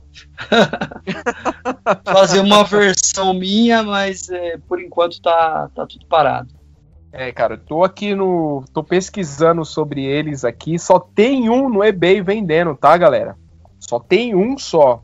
E ele e cada um está custando 990 reais. E aí, se é você colocar cada um deles, os dois aqui, aí na descrição aqui é um cara lá do Japão. Ele tá falando que eles estão na caixa por 20 anos. Do jeito que ele comprou, está até hoje.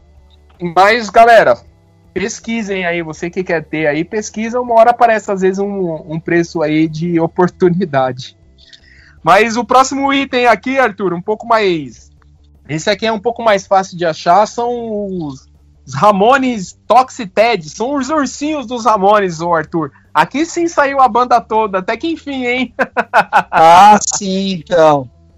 É, mas acho que isso daí foi, deve ter sido mais fácil a negociação, né? Porque os caras devem ter falado, ah, não vai ser o rosto deles, vai ser em formato de, de ursinhos, né? Então, libera aí. Esse daí você acha, acha fácil e é bacana o item, viu, cara? Ele é bem legal. Cara, esse... que eu consegui. Eu, lembro que eu consegui o meu através do, do Zé, nosso amigo em comum, o grande Zé. Porque eu não tinha também esses daí. É, cara, esse daqui você é de 2005, tá? O lançamento da desse Toxiteds, que são que são os ursinhos. Apenas contando aqui rapidamente a história do Toxiteds ali, eles começaram é uma empresa que, que saiu ali também em 98, para você ver ali, o Arthur, todas as empresas que a gente falou aqui estavam nascendo ali em 98, 97. Uhum. É, e aí os originais Toxiteds foram lançados em 2002, que eram... Aí tem, tinha a cara lá com skate, ursinho com skate na piscina. Uhum. e aí, em 2005, eles acabaram fazendo essa versão, essa versão do, dos Ramones. É bem bacana que na, no próprio site da Toxiteds você ainda consegue comprar comprar o item, mas eles eram pintados lá manualmente. É bem bacana, cara. É, é aquilo que você falou, é um item bacana de ter. Eu tenho um aqui guardado na caixa. Comprei há pouco tempo, coisa de dois anos atrás, no Mercado Livre, por 150 reais. E eu fiz uma pesquisa hoje. Ele tem lá no Mercado Livre para vender, está apenas 250 reais. Para você que tá achando caro, galera, pode ir lá. O vendedor não vai me dar nenhuma comissão, não sei nem quem quer, mas pode. Tá um vale preço justo, não tá, Arthur? Nesse preço tá. aí, cara. Tá um preço legal, cara. Tá valendo a pena, sim. E a caixa tá. é aquilo que você falou, né? Ele fica bonitinho na caixa ali, que dá o dá o cenário de palco atrás. É, o meu tá lacradinho aqui na caixa, cara. Eu nunca abri, nunca abri, abri pra nada.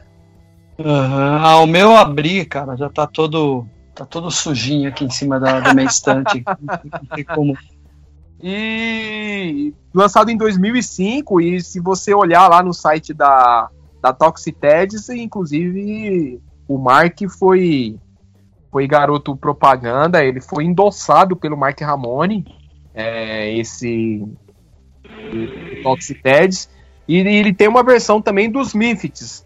É, além de ter a versão do Toxiteds dos Ramones, tem uma versão dos Mifits é. também que também é bem bacana. Mas você consegue comprar ele ainda, galera. Como eu falei, tá 250 reais. Eu vi hoje, tá? Conforme a gente tá gravando aqui o podcast.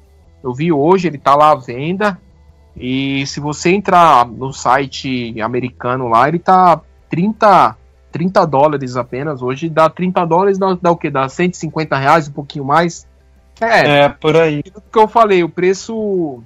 O preço tá mais do que, do que justo, Arthur. Mas para finalizar Sim, tá aqui os, os nossos nossos colecionáveis, Arthur, a gente tem um lançamento mais recente, que é o que é o Johnny Ramone Rock Icons Statued by Knuckles Bones. Não sei falar isso aqui, ah. galera.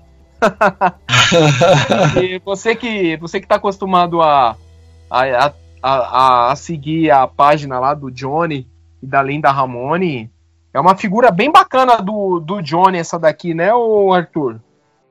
É, você vê, é, sim, ela é bem bacana. Mas você já vê que já é um processo mais moderno aí, né? Os caras já, par, já partiram pro 3D, né?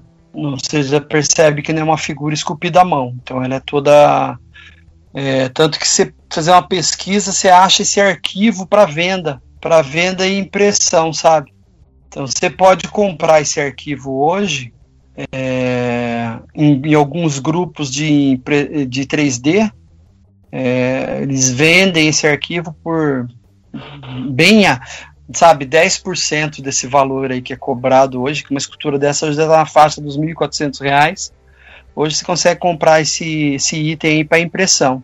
É um item bacana, mas já cai naquela categoria de 3D, sabe? Eu não sei se é todo mundo que gosta de trabalhos feitos em 3D. Eu estou me aventurando agora a aprender, né? Mas eu gosto também, sabe? Eu acho legal. Mas tem gente que não gosta. Cara, é, é bacana. É, ele, ele é bem Johnny, fiel ao Johnny. É, ele é bem fiel ao Johnny. É, ele foi lançado em 2018. Você consegue achar uhum. ele aí por esse preço aproximadamente que o Arthur falou, aí 1.200, 1.400.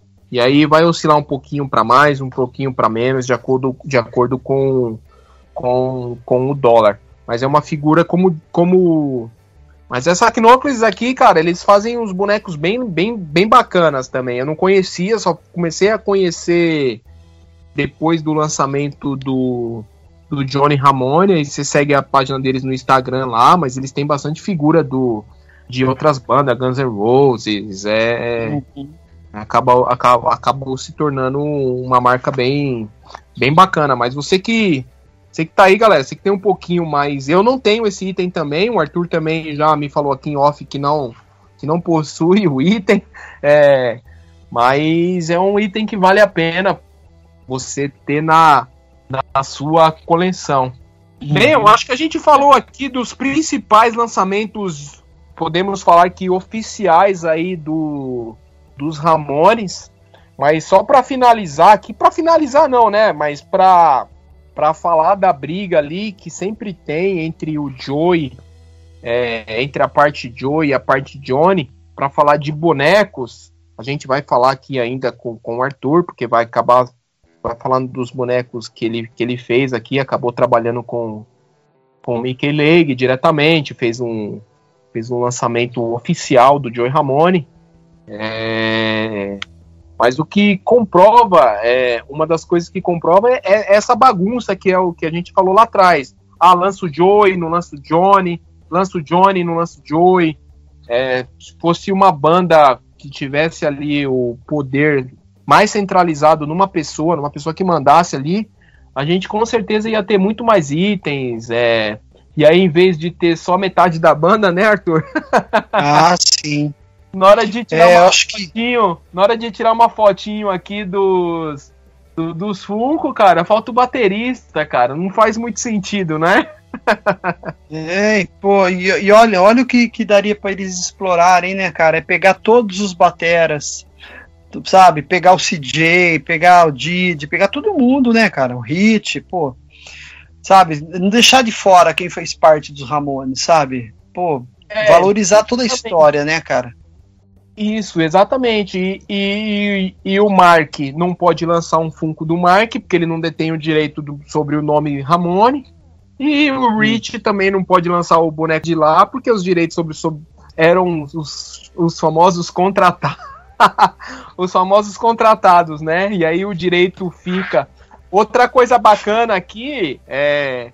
Se você pegar. Eu tava até falando com um amigo hoje sobre isso se você pegar os bonecos dos Simpsons, os Simpsons eles têm por hábito lançar bonecos de toda a temporada. Ah, tem uma temporada lá. Aí depois da temporada eles lançam os bonecos que foram mais é, importantes daquela temporada. E aí uhum. existem, por exemplo, é, Ah, participou lá o Red Hot Chili Peppers, que participou lá do, do episódio dos Simpsons. Tem lá o bonequinho do Red Hot Chili Peppers dos Simpsons. Ah, participou lá, eu não vou lembrar as bandas aqui. Se você pesquisar aí, galera, você vai ver que aqueles que aquelas coisas que aqueles aquelas bandas que participaram do de, de coisa nos Simpsons possuem lá os seus bonecos dos Simpsons. Tem o Aerosmith, Aerosmith participaram dos Simpsons, aí tem lá lançado lá os bonecos dos Simpsons. Tem tem por exemplo do R.E.M. também tem. Aí você é. vai pesquisar aqui, cara, dos Ramones. Ramones participou, foi uma das primeiras bandas a participar dos Simpsons e não tem nada. Não tem nada. Ou seja, ali você já vê que a gente, como fã, a gente tá, tá ferrado. uhum. Bem, galera, a gente já é, finalizando os colecionáveis aqui oficiais, vamos falar aqui da arte do Arthur. A gente falou lá do início dos Ramones Dolls, que ficaram bastante conhecidos aí da galera aqui no Brasil e também fora dele. Mas você já chegou a fazer mais coisa dos Ramones aí, né, Arthur? Depois dos Ramones Dolls aí, cara, tem outras artes suas dos Ramones. Fala um pouco mais aí sobre elas. Ah, legal. Então, é, passado todo esse tempo aí de, vamos falar de 2001, que começou, comecei a divulgar bastante os Ramones Dolls, fiquei acho que uns 3, 4 anos assim, colhendo os frutos, né? Porque eu vendi bastante. Desses, desses Ramones Dolls, eu cheguei a fazer acho que umas 800 unidades. Fiz muita coisa. Então eu, eu parecia uma fábrica mesmo nessa época. Porque eu fui descobrir mods, fui descobrir tudo aquilo, mas fiz uma grande quantidade, sabe? Porque no começo eu vendia eles, era por unidade. Só que depois daí começou a me atrapalhar. Falei, agora só consigo vender o set inteiro. Aí eu vendia de sete, mas eu vendi muita coisa. Aí acabou, né, que eu falei, pô, preciso fazer coisa nova agora, né? Aí acho que foi em 2004, 2005 eu fiz o Joy. Aí eu fiz um Joy acho que ele tem 32 ou 33 centímetros, né? Eu fiz ele mais com o visual dos anos 90 ali, com aquela camisa roxa, é, apontando com o dedo para frente, assim, né? Segurando o microfone com o pedestal. Ficou bem legal a, a imagem. Eu acho que eu, eu fiz só 18 unidades. É, fiz bem pouco mesmo, porque ele deu muito trabalho, sabe? Porque tinha uma parte de marcenaria, para fazer a base de madeira com o recorte que eu queria, o amplificador, fiz os amplificadores de retorno, eu fiz o pedestal é, todo acabadinho, com silver tape, ficou bem bacana, cara. E a posição do Joey, ele, eu acertei muito nela. Mas eu não sei o porquê da quantidade, cara. Acho que foi por causa dessa parte de, do trabalho que foi me dado mesmo. Eu estava trabalhando muito nessa época, então o meu tempo para dedicar para escultura ele estava bem vago, assim, sabe? Bem pouco tempo eu tinha para isso, sabe? Então eu falei, eu não vou me desgastar tanto, depois eu não vendo, aí vai ficar esse monte de boneco aqui em casa. ah, mas eu fiz Aí eu acabei fazendo essa quantidade e ela saiu até que rápido, cara. Foram todos, até hoje me procuram para saber se eu vou fazer mais ou não. É, hoje eu falo que não, eu não vou fazer mais, porque por causa de acontecimentos que a gente vai falar aí na frente. Mas por enquanto, infelizmente, eu não vou, não vou, vou dar continuidade. Eu, ia, eu, eu tinha pretensão de fazê-los esse ano ainda, né? É, eu estava até mexendo já na minha peça original, dando um upgrade nela, porque como eu fiz muito tempo lá atrás, eu já, já hoje eu já tenho um conhecimento que consigo melhorar algumas coisas. E eu fiz naquela época também não tinha material para nada, não tinha equipamento, era tudo palito, clipes, faca e, e mão. Não tinha nada de material que eu tenho hoje. Mas ah, eu pretendia esse... relançá-lo porque eu tenho muito pedido, sabe? Não só do Brasil aqui, eu tenho pedido da Argentina bastante, de lá do nossos, dos nossos irmãos. É, tenho pedidos anuais assim de cobrança, sabe? É até engraçado. Parece que os caras anotam numa agenda e chega um período. E aí, Arthur, já tem alguma coisa prevista, sabe? Então é complicado, porque eu, como eu fui falar que eu ia, eu, eu ia fazer uma edição nova mais para frente, então a galera me cobra. Mas quem sabe um dia, né, William? Não dá pra falar quantos, nada. É, não dá pra falar nada, né? O, o é. Quantos centímetros tinha esse Joy? Tinha 32. Acho que é 32 ah. com a base já. Né? Era ah, bem grande, legal. era bem legal. Esse, esse é bem legal. Aquilo que você falou, você acertou em cheio na, na posição dele. Tem, tem os amplificadores de retorno, tem o setlist no chão. Não tem o setlist no chão, não é isso? Tem, tem. O setlist escrevi ele toda a mão, coladinho com silver tape ali. Eu tentei deixar o microfone como o Joey deixava o dele, sabe? Com as fitas enroladas. Então eu tentei deixar mais próximo, né, do que o Joey tinha ali. Mas hoje eu vendo, analisando assim tecnicamente, dá para melhorar muito mais. Que é que eu já vinha trabalhando na peça aqui, é, paralela que eu fiz a mais recente, né? Eu tava dando, dando upgrade nela, né? Pra, pra refazer. Mas vamos ver aí, né? Legal. E depois dele veio qual, Arthur? Então, depois em, eu fiz ela em. Eu mexi nela em 2000. É, aquele show do Hit foi quando mesmo que a gente 2010. teve? 2010. 2010. Isso, então eu fiz em 2007. Isso. Esse Joey aqui ele é de 2007.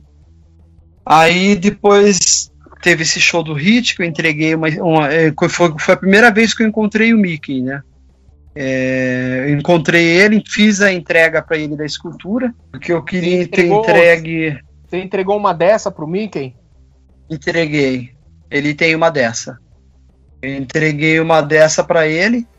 Acho que foi das que eu fiz de todas, foi a única que foi presente. Foi, ah, não, teve dois presentes. Teve essa daí que eu dei pro Mickey e dei uma pro nosso amigo Tucano Ramone, o Léo.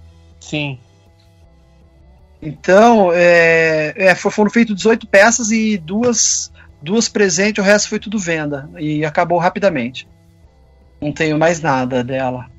Então, é, essa peça, é, quando eu fiz ela, cara, ah, quando eu entreguei pro Mickey, é, porque o que acontece? Os Ramones Dolls lá atrás, eu, eu entreguei o, o, Mark. Toda vez que o Mark veio nesse de 2000, de é, vamos voltar, de 2001 até 2007, 2008, todas as vezes que o Mark teve no Brasil, é, ele me mandava uma mensagem, Arthur, e pedindo um set dos Ramones Dolls. Então eu levava sempre quatro ou oito bonecos para ele. Ou dois jogos seria, né?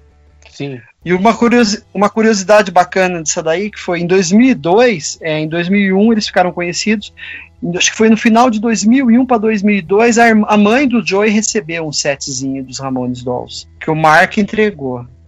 Que bacana. Porque quando, quando ele veio pro Brasil, ele falou assim, Arthur, eu vou, eu vou levar uma pra, pra mãe do Joey, e, e esse outro set eu quero dar para um amigo, ok? E tal, porque eu tinha mandado alguns para ele, né? Aí quando ele veio, ele me pediu dois sets. Então sempre que ele vinha, ele pedia um agrado. Aí eu tinha que dar um presente. eu dava um setzinho para ele levar de volta.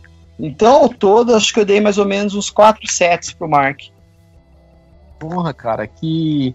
Mas aí a, a, você foi levar uma pro Mickey ali, foi já com a intenção de.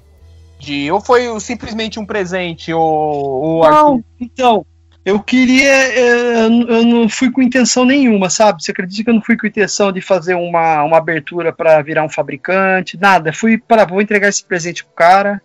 Eu fui, eu tava querendo mais é conhecer o Hit. Aí eu usei o Joey como porta de entrada, sabe? Entendi. O Mickey como porta de entrada. Porque eu não tinha intenção de fazer, de fabricar nada, foi coisa de fã. Falei, vou fazer, vou entregar pro Mickey. E o Mickey amou o trabalho, sabe, cara? Aí ele me elogiou pra caramba. Eu lembro que no camarim tava eu, ele, o Hit, o Hélio Volpato e o rapaz da lá do London Calling, que eu esqueci o nome agora. O Walter. O Walter, tava o Walter. Tava nós e a esposa do Hit, né? Aí o Mickey elogiou pra caramba, tiramos fotos, eu tenho uma foto entregando pro Mickey essa escultura, depois eu te mando. E foi bem bacana, cara, na época. Pô, foi sonho realizado, né? Tá mais perto do, do Joy, assim, né? Tá do lado do irmão dele ali, foi bem legal, cara. E é bacana, cara, você vê, né, o que é, é esse trabalho, ele abriu de portas para mim, assim, cara, em muitas coisas, cara. Eu, eu, eu dei, pô, conheci o João Gordo, é, pô, já sou fã demais do Bad Religion, cara. Eu conheci o Greg Graffin, eu entreguei uma escultura do Joey para ele, ele ficou super feliz, elogiou o trabalho, falou que ama Ramones, a, amava o Joey, cara, sabe? Pois você ouviu isso daí, uma, uma, umas palavras de outros caras que é da música também, é bem bacana, cara. E abriu muito, eu fui chamado para muito evento legal, cara, sabe? Então, fora a grana, cara, não, não foi aquela. A turma fala, porra, você vendeu 800 bonecos, ficou. Não, puta, cara, não cobre nem metade dos gastos, sabe? É um trabalho muito caro, muito árduo, sabe? Fora o financeiro, a parte de trabalho, ela é muito. Ela, ela judia muito de você, você trabalha muito, é um trabalho árduo. Mas essa parte assim de conhecer uma galera gente boa, pô, foi a melhor de tudo foi, é a melhor parte. Os amigos, as pessoas que você conheceu. Então isso daí é o que vale. Legal, Arthur. E aí depois desse daí você fez o fez o busto do Joey? É, então, aí isso daí aí em 2000 e 2007 foi esse rolê aí do, do Hit, né? Aí 2011 mais ou menos. 2010, é, o rolê do Hit. É, 2010, isso. Em 2011, mais ou menos, 2012, eu comecei a. Eu estava trabalhando num projeto para o Zé do Caixão, uma escultura oficial para o Zé do Caixão, e eu já tinha começado um busto do Joy. Mas eu não estava gostando muito, sabe? Aquela coisa. Eu comecei um busto dele. Eu vi uma ilustração de um, de um, é, um ilustrador lá da Austrália, é, é, é, esse Joe ele, foi, ele não, foi, não é uma criação minha assim o, o concept dele né Então eu vi uma, eu vi esse trabalho no, no Google, falei, puta, que trabalho legal. Aí eu busquei, descobri o dono, o dono da ilustração, conversei com ele, é, ele me liberou o direito para fazer uma escultura, eu paguei ele por isso. Eu fiz uma, uma transferência PayPal para ele, cobrou um valor muito bacana para mim, porque ele gosta, ele, ele faz umas ilustrações assim é, mais para surf music, o trabalho dele é bem flatado, são umas ilustrações com poucas cores. E ele tinha esse trabalho do Ramones, cara, que eu, é difícil você ver um trabalho com uma identidade tão forte, né? Então eu gostei muito, eu fui lá, fui atrás dele, encontrei ele pelo Facebook, pedi autorização, ele liberou, falei, ah, agora eu vou, vou mandar bala, né, cara? aí toquei, aí peguei amor, cara, peguei amor naquele bustinho ali que eu tava fazendo, falei, vou fazer e vou acabar isso daqui, vou oferecer pro Mickey.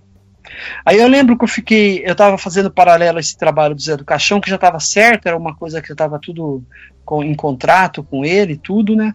E puta de uma honra, né? Se trabalhar pro Zé do Caixão era. Eu tinha chego e falei, pô, já não falta, não preciso de mais nada. Aí, eu, paralelo a esse trabalho, eu fui conversando com o Mickey, porque eu falei, pô, vou lançar mais um Joy, vai ser mais um, um trabalho aí que e eu comecei a me preocupar, é, como eu assinei um contrato com o, Zé, com o Zé Mojica, eu comecei a me preocupar muito com essa parte de direitos autorais. Eu falei, já pensou, cara, se esse cara vem atrás de mim aí por causa desse, desse Joe e tal? Falei, ah, vou tentar mandar uma mensagem pro Mickey. Eu lembro que eu mandei uma mensagem para ele e, uma, e, e, enviei a foto da escultura. E a escultura tava só na massa, né? Não tinha pintada nada. Aí ele mandou uma mensagem assim que adorou, falou, amou o trabalho, falou, já tá pronto. Eu falei, não, não, é em madeira, porque a, massa é marrom, né? Ele perguntou Sim. se a escultura era em madeira. E foi uma. Ele, ele tive uma boa receptividade dele, sabe? Ele gostou muito. Aí eu falei para ele, Mick, o que, que você acha de ser oficial o trabalho? Aí eu lembro que eu mandei essa mensagem, ele demorou mais ou menos uns seis meses para responder. Cara, sem, sem exagero, é, o e-mail foi muito longo, foi muito longo, foi muito longo.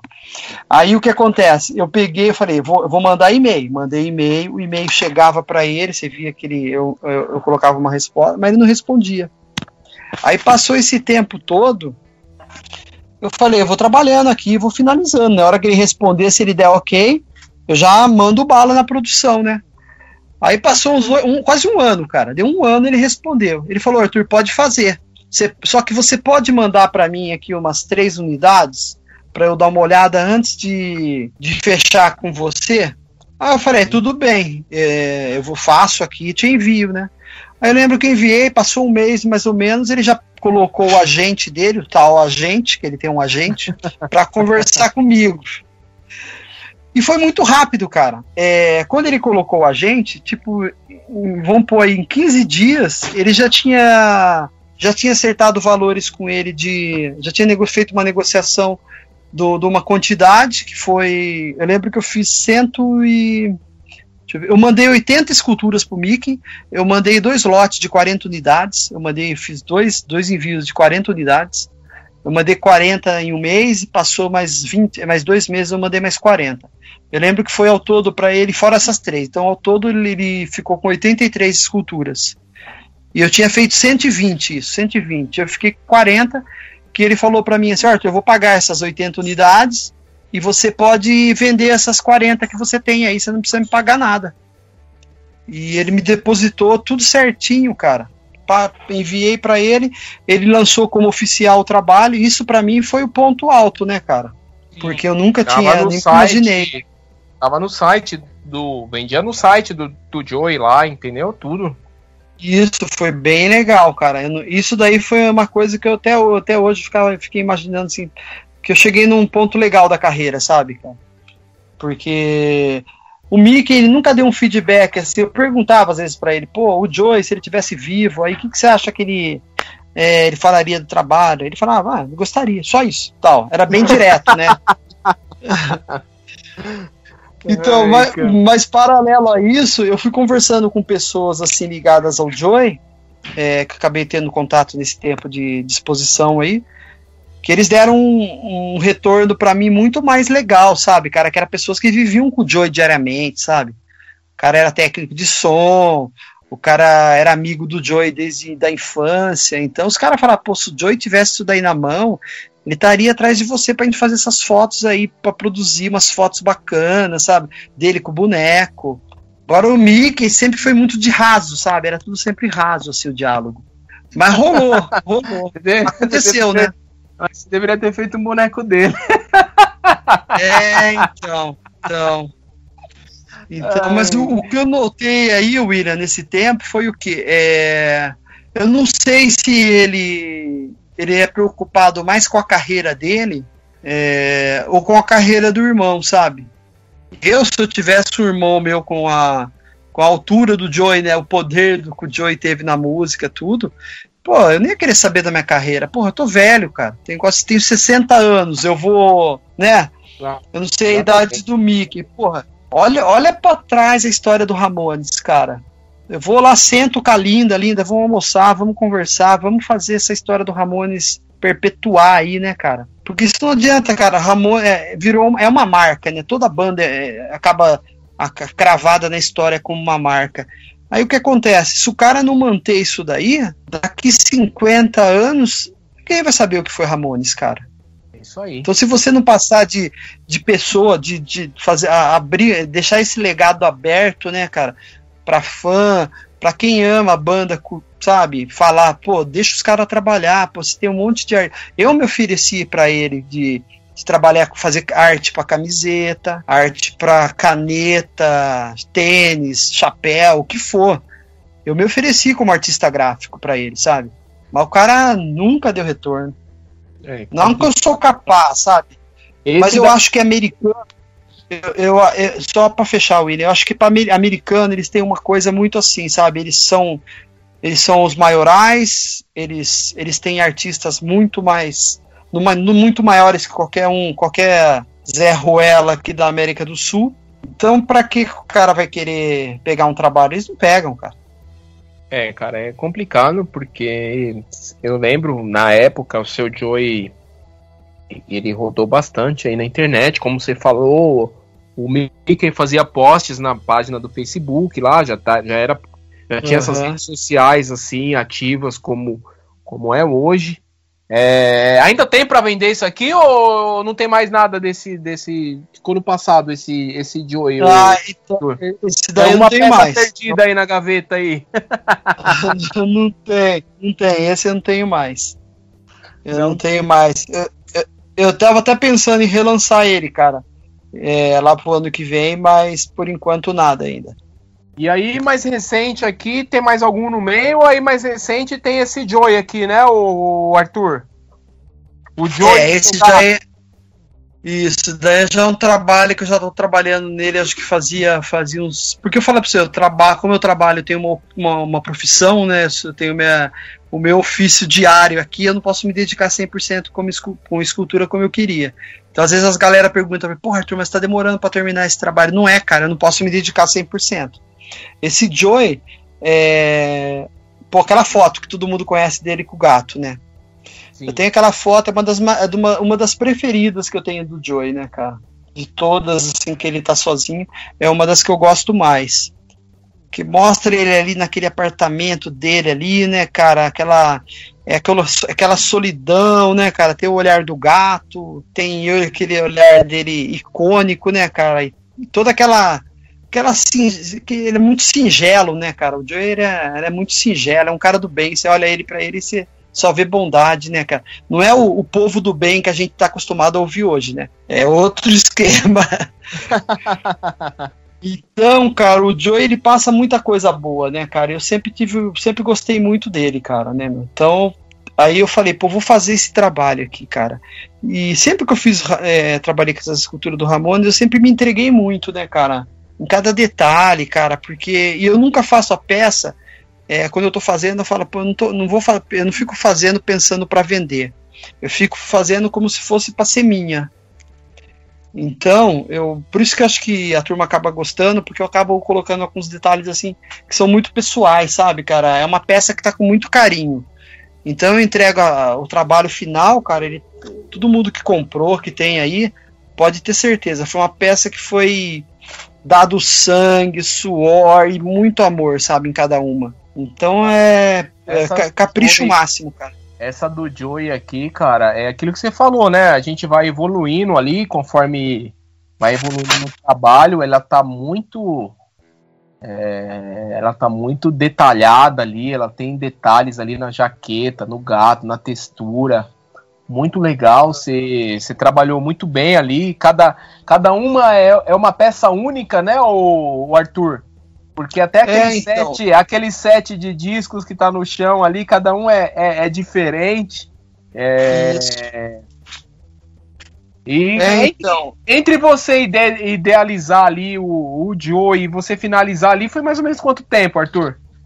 É, eu comecei em 2019 e terminei ele em 2020. Foi praticamente dois anos trabalhando em cima. Foi praticamente do S. Terminou esse ano aqui, no final do ano, né? No final de 2020. É, é de, do final de 2020, setembro de 2020, mais ou menos. Não, é. Eu, terminei, eu entreguei agora em janeiro, né? Foi hum. o. Fiz uma pré-venda, eu entreguei em, em janeiro, mas eu terminei em dezembro. Vendeu tudo. Então, é, aí agora a gente vai entrar na, na, na, parte triste da história, né? É, como a gente falou no começo, né? Essa, essa divisão que tem do Mickey e da, e da Linda, que eu acho que prejudica essa integridade da história do Ramones, né? O legado de ser mantido pela frente. Porque quem mantém a história do Ramones para frente não é a banda mais, é os fãs. Não adianta. Os caras fizeram ótimas músicas, ótimos discos, fizeram, mas agora, se, se, a, se a turma parar de consumir, comprar, não existe mais. E o que acontece? É, eu, eu, eu assumo que eu, eu, eu, eu errei de não ter é, entrado em contato com o Mickey.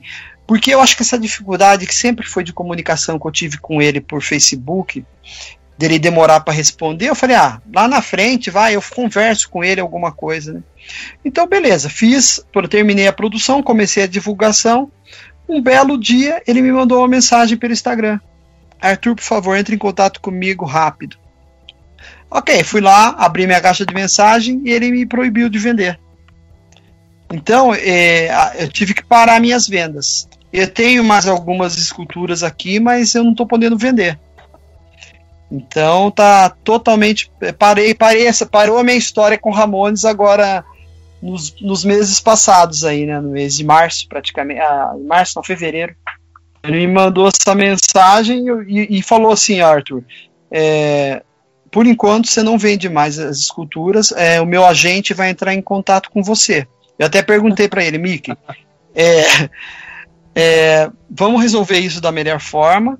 É, contei, falei para ele a quantidade que eu fiz, foi uma quantidade, se for ver, é mínima perto do que é, eles devem estar tá imaginando.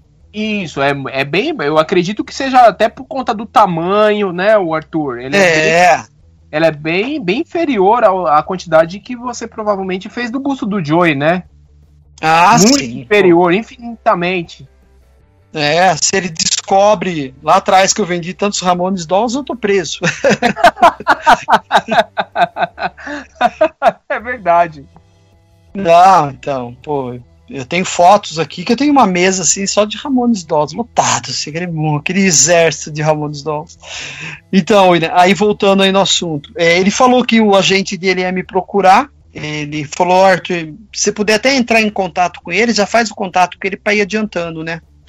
É, ele, ele, até mencionou, é, vamos ver qualquer coisa eu compro essas esculturas que você tem aí que sobraram e a gente vê o que faz, né? Eu falei, ok.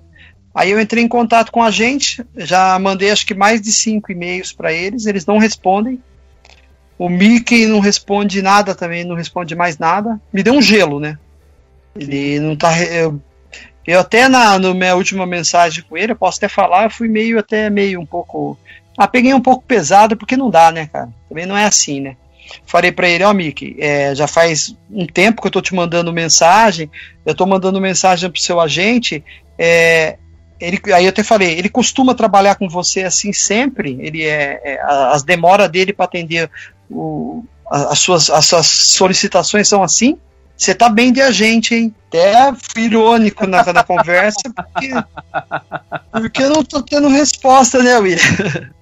Puta, é complicado, hein, Arthur? Porque é, a gente falou no início, não é o seu ganha-pão, e a gente não. percebe que você faz isso daí, cara, pro, é para um nicho muito pequeno, Arthur. Você não vai ficar milionário aqui é, vendendo, ah. vendendo. Muito pelo contrário. muito então, pelo contrário. William, porque... E aí é, é muito então, complicado, cara. Você tá ali cuidando de daquilo que você falou. O legado, cara, ele é, ele é mantido ali pelos fãs. Se os fãs não consumirem, a banda a banda acaba. E aí você é, então. um ano do seu, do seu tempo, é, e aí você faz um lançamento, teve que fazer uma pré-venda, que era justamente para angariar fundos para você poder uhum. as peças. E aí depois que o negócio tá ali lançado, vi uma pessoa aqui falar, ô amigão, uhum. é, você não pode vender isso aí não. Eu sei que a gente já fez um negócio lá no passado, mas você não pode fazer isso de novo, não.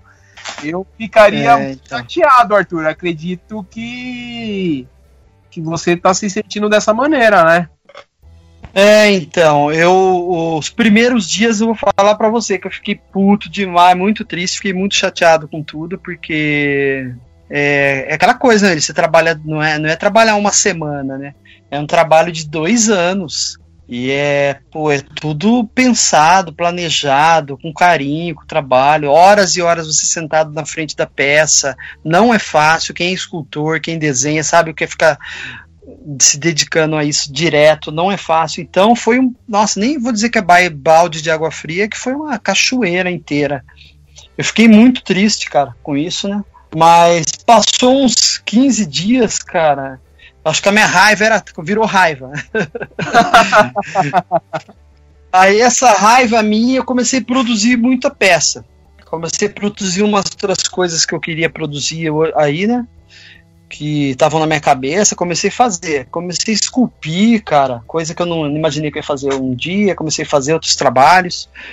E tô voltando para isso, né, cara? Tô fazendo um contato aí com uma banda bem conhecida, é, só no, essa daí eu não posso falar o nome ainda, porque ainda tá, tá rolando ainda um diálogo. Mas é uma banda de punk 77. Tá bem legal o papo. Tá, tá, tá, tá tendo um feedback bem bacana, cara. E eu tô fazendo também um. Esse daí eu vou fazer uma tentativa, já, até como eu já, já coloquei alguma coisa no Instagram, eu posso fazer, falar. Eu tô fazendo a capa do Surfer do Bad Religion, sabe? O Surfer Boy, aquele garotinho pegando uhum. fogo. Sim. Então eu, fo eu foquei em outra. tô focando em outras áreas, cara. Porque meio que desanimou, né, cara? Você faz tanta coisa para os Ramones durante 20 anos. Tudo bem que não foi 20 anos corridos, né? Mas nesse período eu tive dentro de uma, de uma parte da história aqui, né, cara, de fã, né? Porra, cara, que, que, que história maluca, velho. É. É. Agora, você pergunta. Eu fiquei, eu fiquei, fiquei bem chateado sabendo disso daí, Arthur. É complicado. Você vê a loja, você vê a loja do Joy, o site com a loja. Não tem nenhum item novo. faz tempo, não tem nada. Não tem item novo, você não vê nenhum lançamento novo, nada, nada, nada.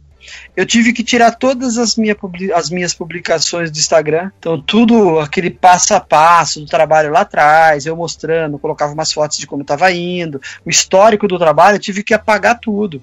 Eu tirei tudo do meu Instagram. Então, isso daí que é, que é, que é foda, né, cara? Se jogar sua história no lixo por causa de um babaca, né, cara? É, cara, aí é complicado, complicado, Arthur. Mas. É, uhum. cara, a gente não sabe. A gente não sabe o dia de amanhã, né, Arthur? Mas a gente torce aí para que você. você é, eu, eu, eu, William. A fazer isso Aí isso, cara, eu leio o seu Joey, o último que você fez, chamou muito atenção. Você mandou. Você mandou é, um então. pro, pro, pro, pra fora, você mandou pro Rick Johnson, que, que é um grande ah, Big Brother aí.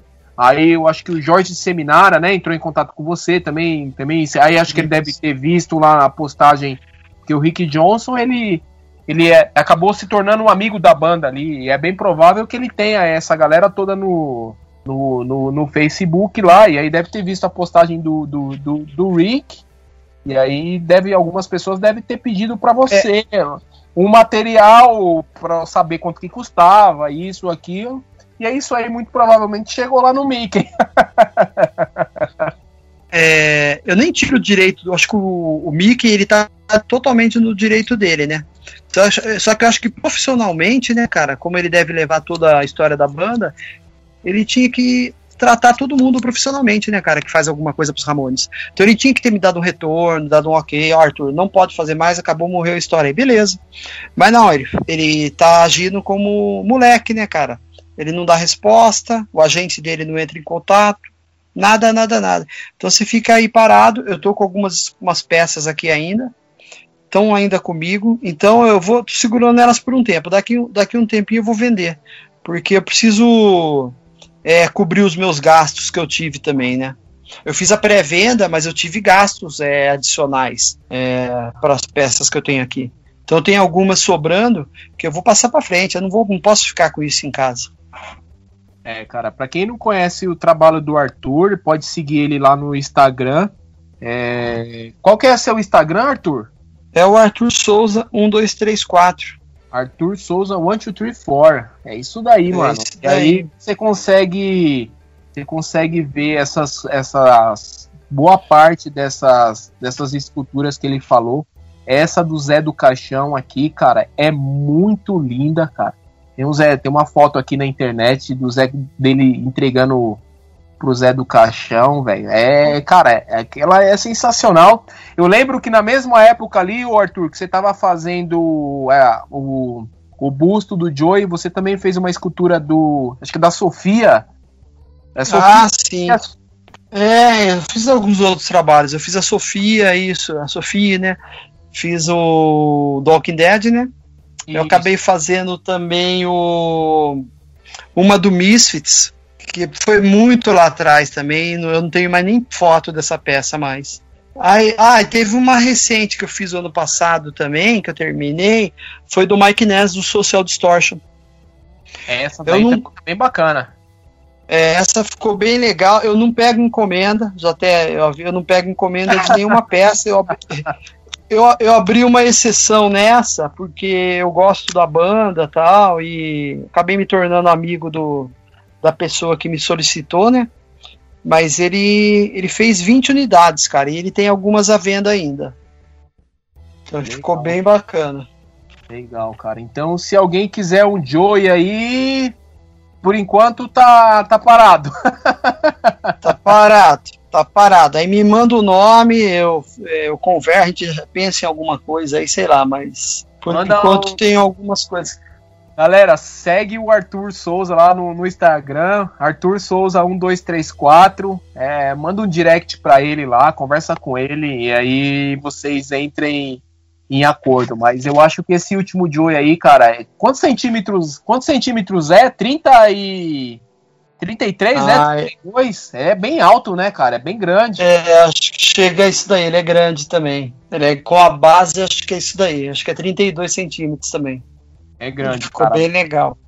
Vale. Ô, William, vou, voltando aí que você comentou do, do Rick Johnson, né? Que ele era amigo pessoal do Joey, né, cara? Sim, sim. E ele, ele era o cara que quando os, os shows era- eram ali próximo à cidade dele, que acho que eu não lembro agora como que é a cidade, não sei se é Carolina do Norte que ele mora. Então era ele que levava o Joey para todos os shows que rolavam ali naquela região. O Joey fazia questão de ir para casa dele e dali sair com ele de carro.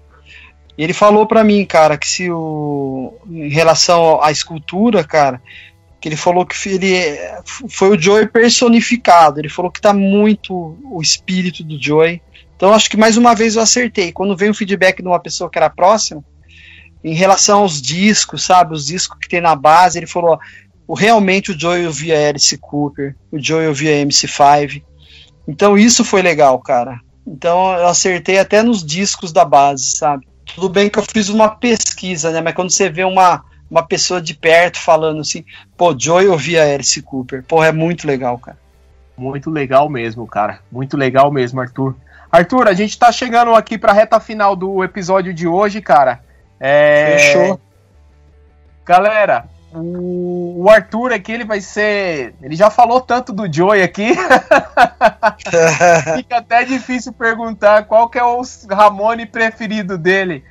Mas por que que você escolhe o Joey, Arthur? Pô, eu não sei, cara, eu não sei. Acho que é, é foda. Acho que é por tudo que a banda foi pra mim, né, cara? Foi, não é ainda pra mim, né?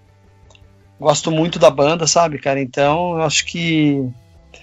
Eu acho que é toda a imagem dele, né, cara? Do cara ali que parece ser tão frágil, né, cara? Mas ao mesmo tempo ele é tão poderoso, né, cara?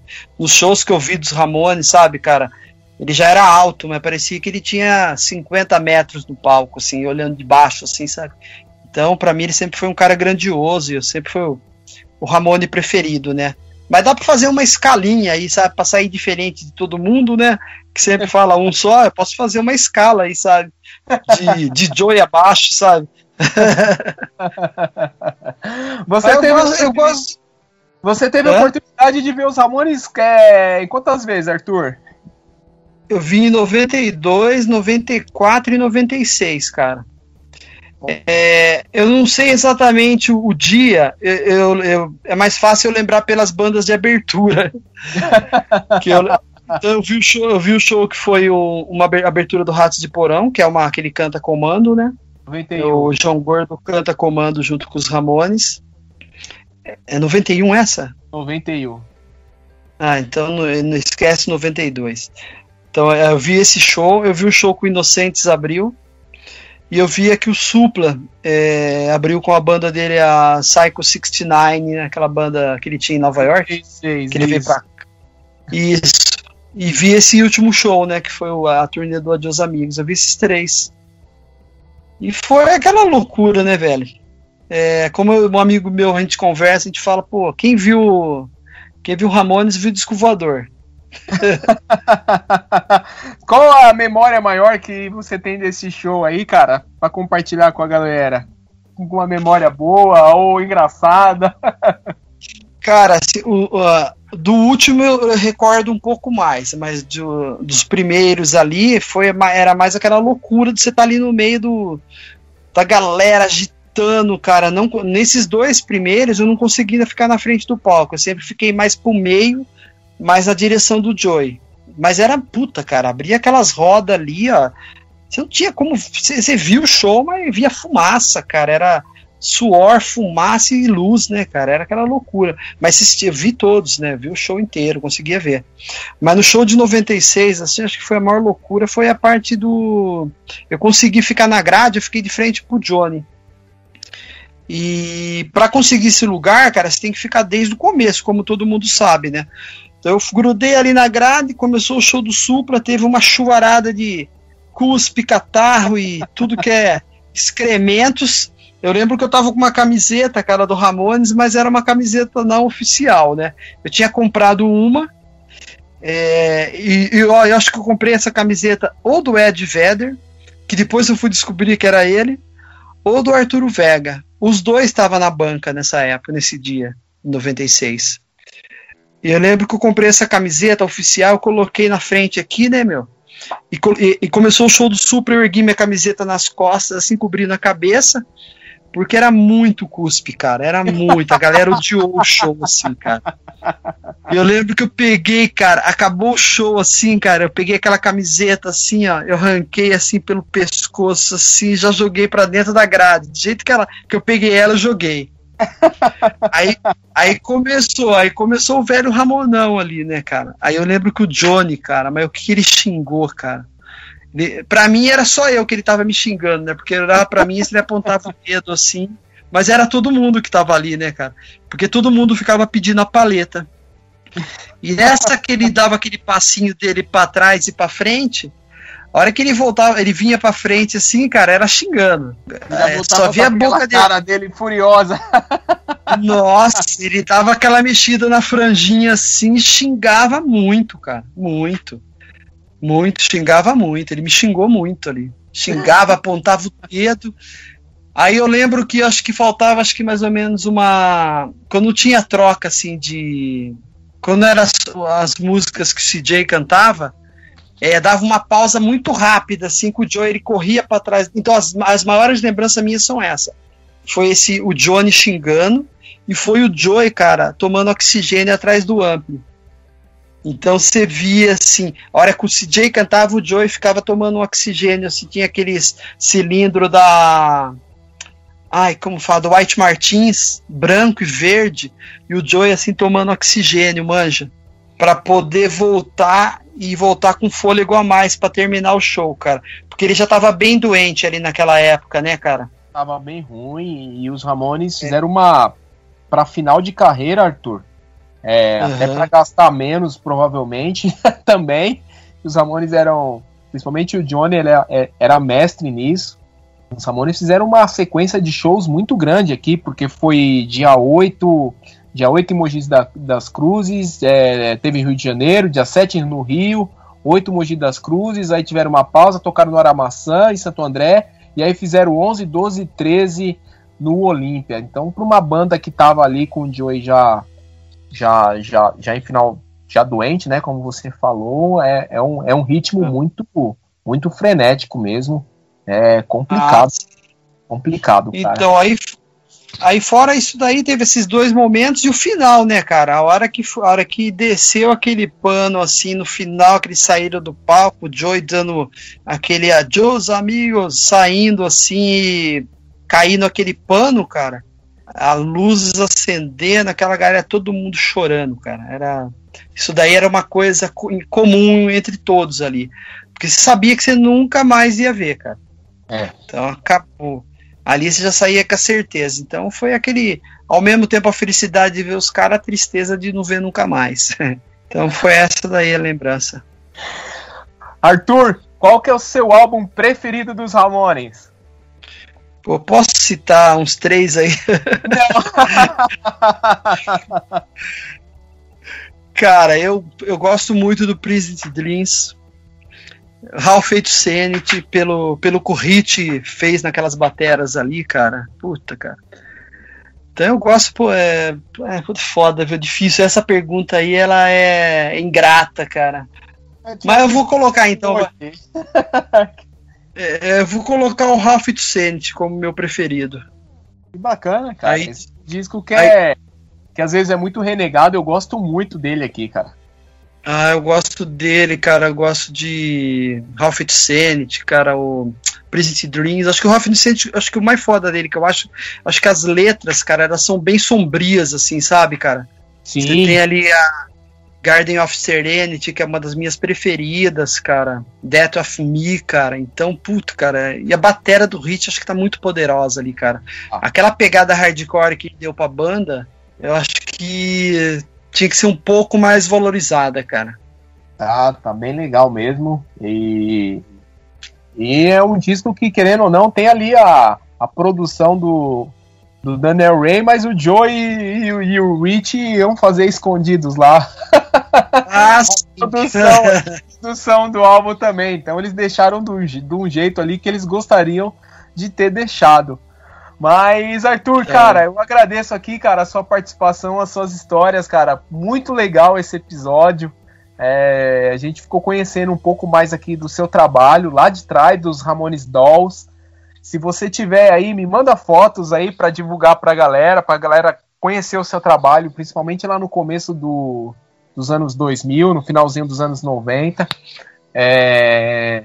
Mas é isso que você falou no meio do episódio aqui, Arthur. É o, os Ramones acabaram e quem perpetua aqui são os fãs. Você com o seu trabalho, é, não tenha dúvida que que é um deles, cara. Mas divulga aí novamente a sua página aí é, no Facebook, no Instagram, para quem quiser conhecer um pouco mais. Ah, beleza. Instagram é o Arthur Souza 1234, né? Aí o Facebook é o arthur.souza.988 que é o meu, é como é mais fácil achar minha URL lá. Mas é, estamos aí. Só buscar aí, qualquer dúvida, manda um, manda direct, estamos aí. Beleza? Mas brigadão pelo convite, William. Acho que, pô, tô adorando os podcasts que você tá fazendo, tá muito legal. Acho que é algo que todo mundo precisava, cara, porque eu acho que tá abrindo a abrindo conhecimento para muita gente, cara, muita gente que não sabia nada, que não conhecia histórias. Acho que é, o mais bacana hoje é, é você ouvir essas histórias, sabe? Porque todo mundo tem uma, cara. E, pô, todos os episódios que você fez agora eu tô acompanhando e tá, pô, tá 10, cara. Não tenho o que, que falar, eu só falo para você continue. Continue. Cara, é, obrigado, obrigado, Arthur. E a história aqui foi contada por vocês. Como eu falei, conheci você lá em 2010 e falei, pô, mano, uhum. Eu juro pra você, Arthur, não é, não é que eu não tô falando isso de mentira, não. falei, porra, mano, o Arthur Ramones Dolls tá ali, velho. Muito louco. Entendeu, não cara? passa de um mal acabado, não passa é, de um mal acabado. Cara, é, você, você, você tem história ali junto com, com o Douglas, entendeu? São pessoas ali que saíram nas revistas ali, cara. E a é, gente, querendo ou não, a gente que conheceu a banda ali no, no final, é, você conheceu um pouquinho antes, mas a gente conheceu a banda ali no, no final, no meu caso, conheceu ali em 93. Então a gente pegou ali só o final da banda. Então a gente. Uhum. Tudo que saía ali de matéria, dessas coisas, a gente acompanhava, porque foi do, do jeito que a gente conheceu a banda mais a fundo, né? É, sim, sim. E a gente antigamente tinha que ir atrás da informação. A informação não chegava até a gente igual ela chega hoje. A gente tinha que ir lá dar um. Dar um já tinha o Google ali em 97, mas você tinha que dar um Google, pesquisava, é, tinha o KD. Entendeu? Sim, tinha, sim. tinha o Aonde lá, que, que eram sites de busca da época, e, e e tinha lá o Arthur Ramones Dolls. E, e foi um prazer te conhecer em 2010. Foi um prazer aqui a gente conversar. A gente tá sempre conversando, mas foi um prazer a gente conversar hoje aqui por essas duas horas. Na edição vai sair um pouco menos aí, galera. Mas a gente tá aqui há duas horas conversando. E se deixar, a gente conversaria até amanhã ah, cedo. Eu, sempre, como eu sempre falo e no, nos episódios, mas a, as histórias que o Arthur trouxe lá do começo dos Ramones Dolls e essa parte final aqui, galera, foi bem bacana e também e também um pouco impactante, mas o que o Arthur trouxe no final aí mostra muito bem o porquê algumas coisas dos Ramones infelizmente não não vai para frente. E aí a gente tem hum. esses lançamentos picados ou não tem um lançamento aí tem um filme que fala que vai lançar, aí de repente não se fala mais nada do filme, e aí tudo isso está envolvido nisso que o Arthur falou no final. Mas eu agradeço aqui, Arthur, de verdade, cara, de coração, e eu tenho certeza que a galera gostou. Show, William, show. Só mandar um último recadinho aí pra galera. É, eu, vou tentar lançar algumas coisas esse, no decorrer desse ano, no ano que vem, então fique atento às minhas redes aí. E outra coisa, né? Através dos Ramones eu conheci muitas bandas legais. Então tenta. É, tudo, amamos Ramones, mas tenta ouvir também as bandas que o Joey gostava, as bandas que o Joey é, indicava. Pô, você tem ali I Believe in Miracles aquelas, aquelas duas faixinhas ali, ó tem preciosidades ali naquelas duas faixas de cima e de baixo. Só ali, meu, você tem uma, uma boa aula de rock and roll. Então, ou, ouçam outras coisas também, porque é, essa aula que os Ramones deram nesse, nesse tempo todo deles não pode ficar barato, sabe? Então o Joey, só ali naquela finalização daquelas faixinhas, meu, você tem muita coisa boa ali para conhecer. Beleza? Abração, brigadão e gaba rei aí para todos. Legal, Arthur. Galera, a gente vai ficando por aqui. Hey ho, let's go. Adiós, amigos.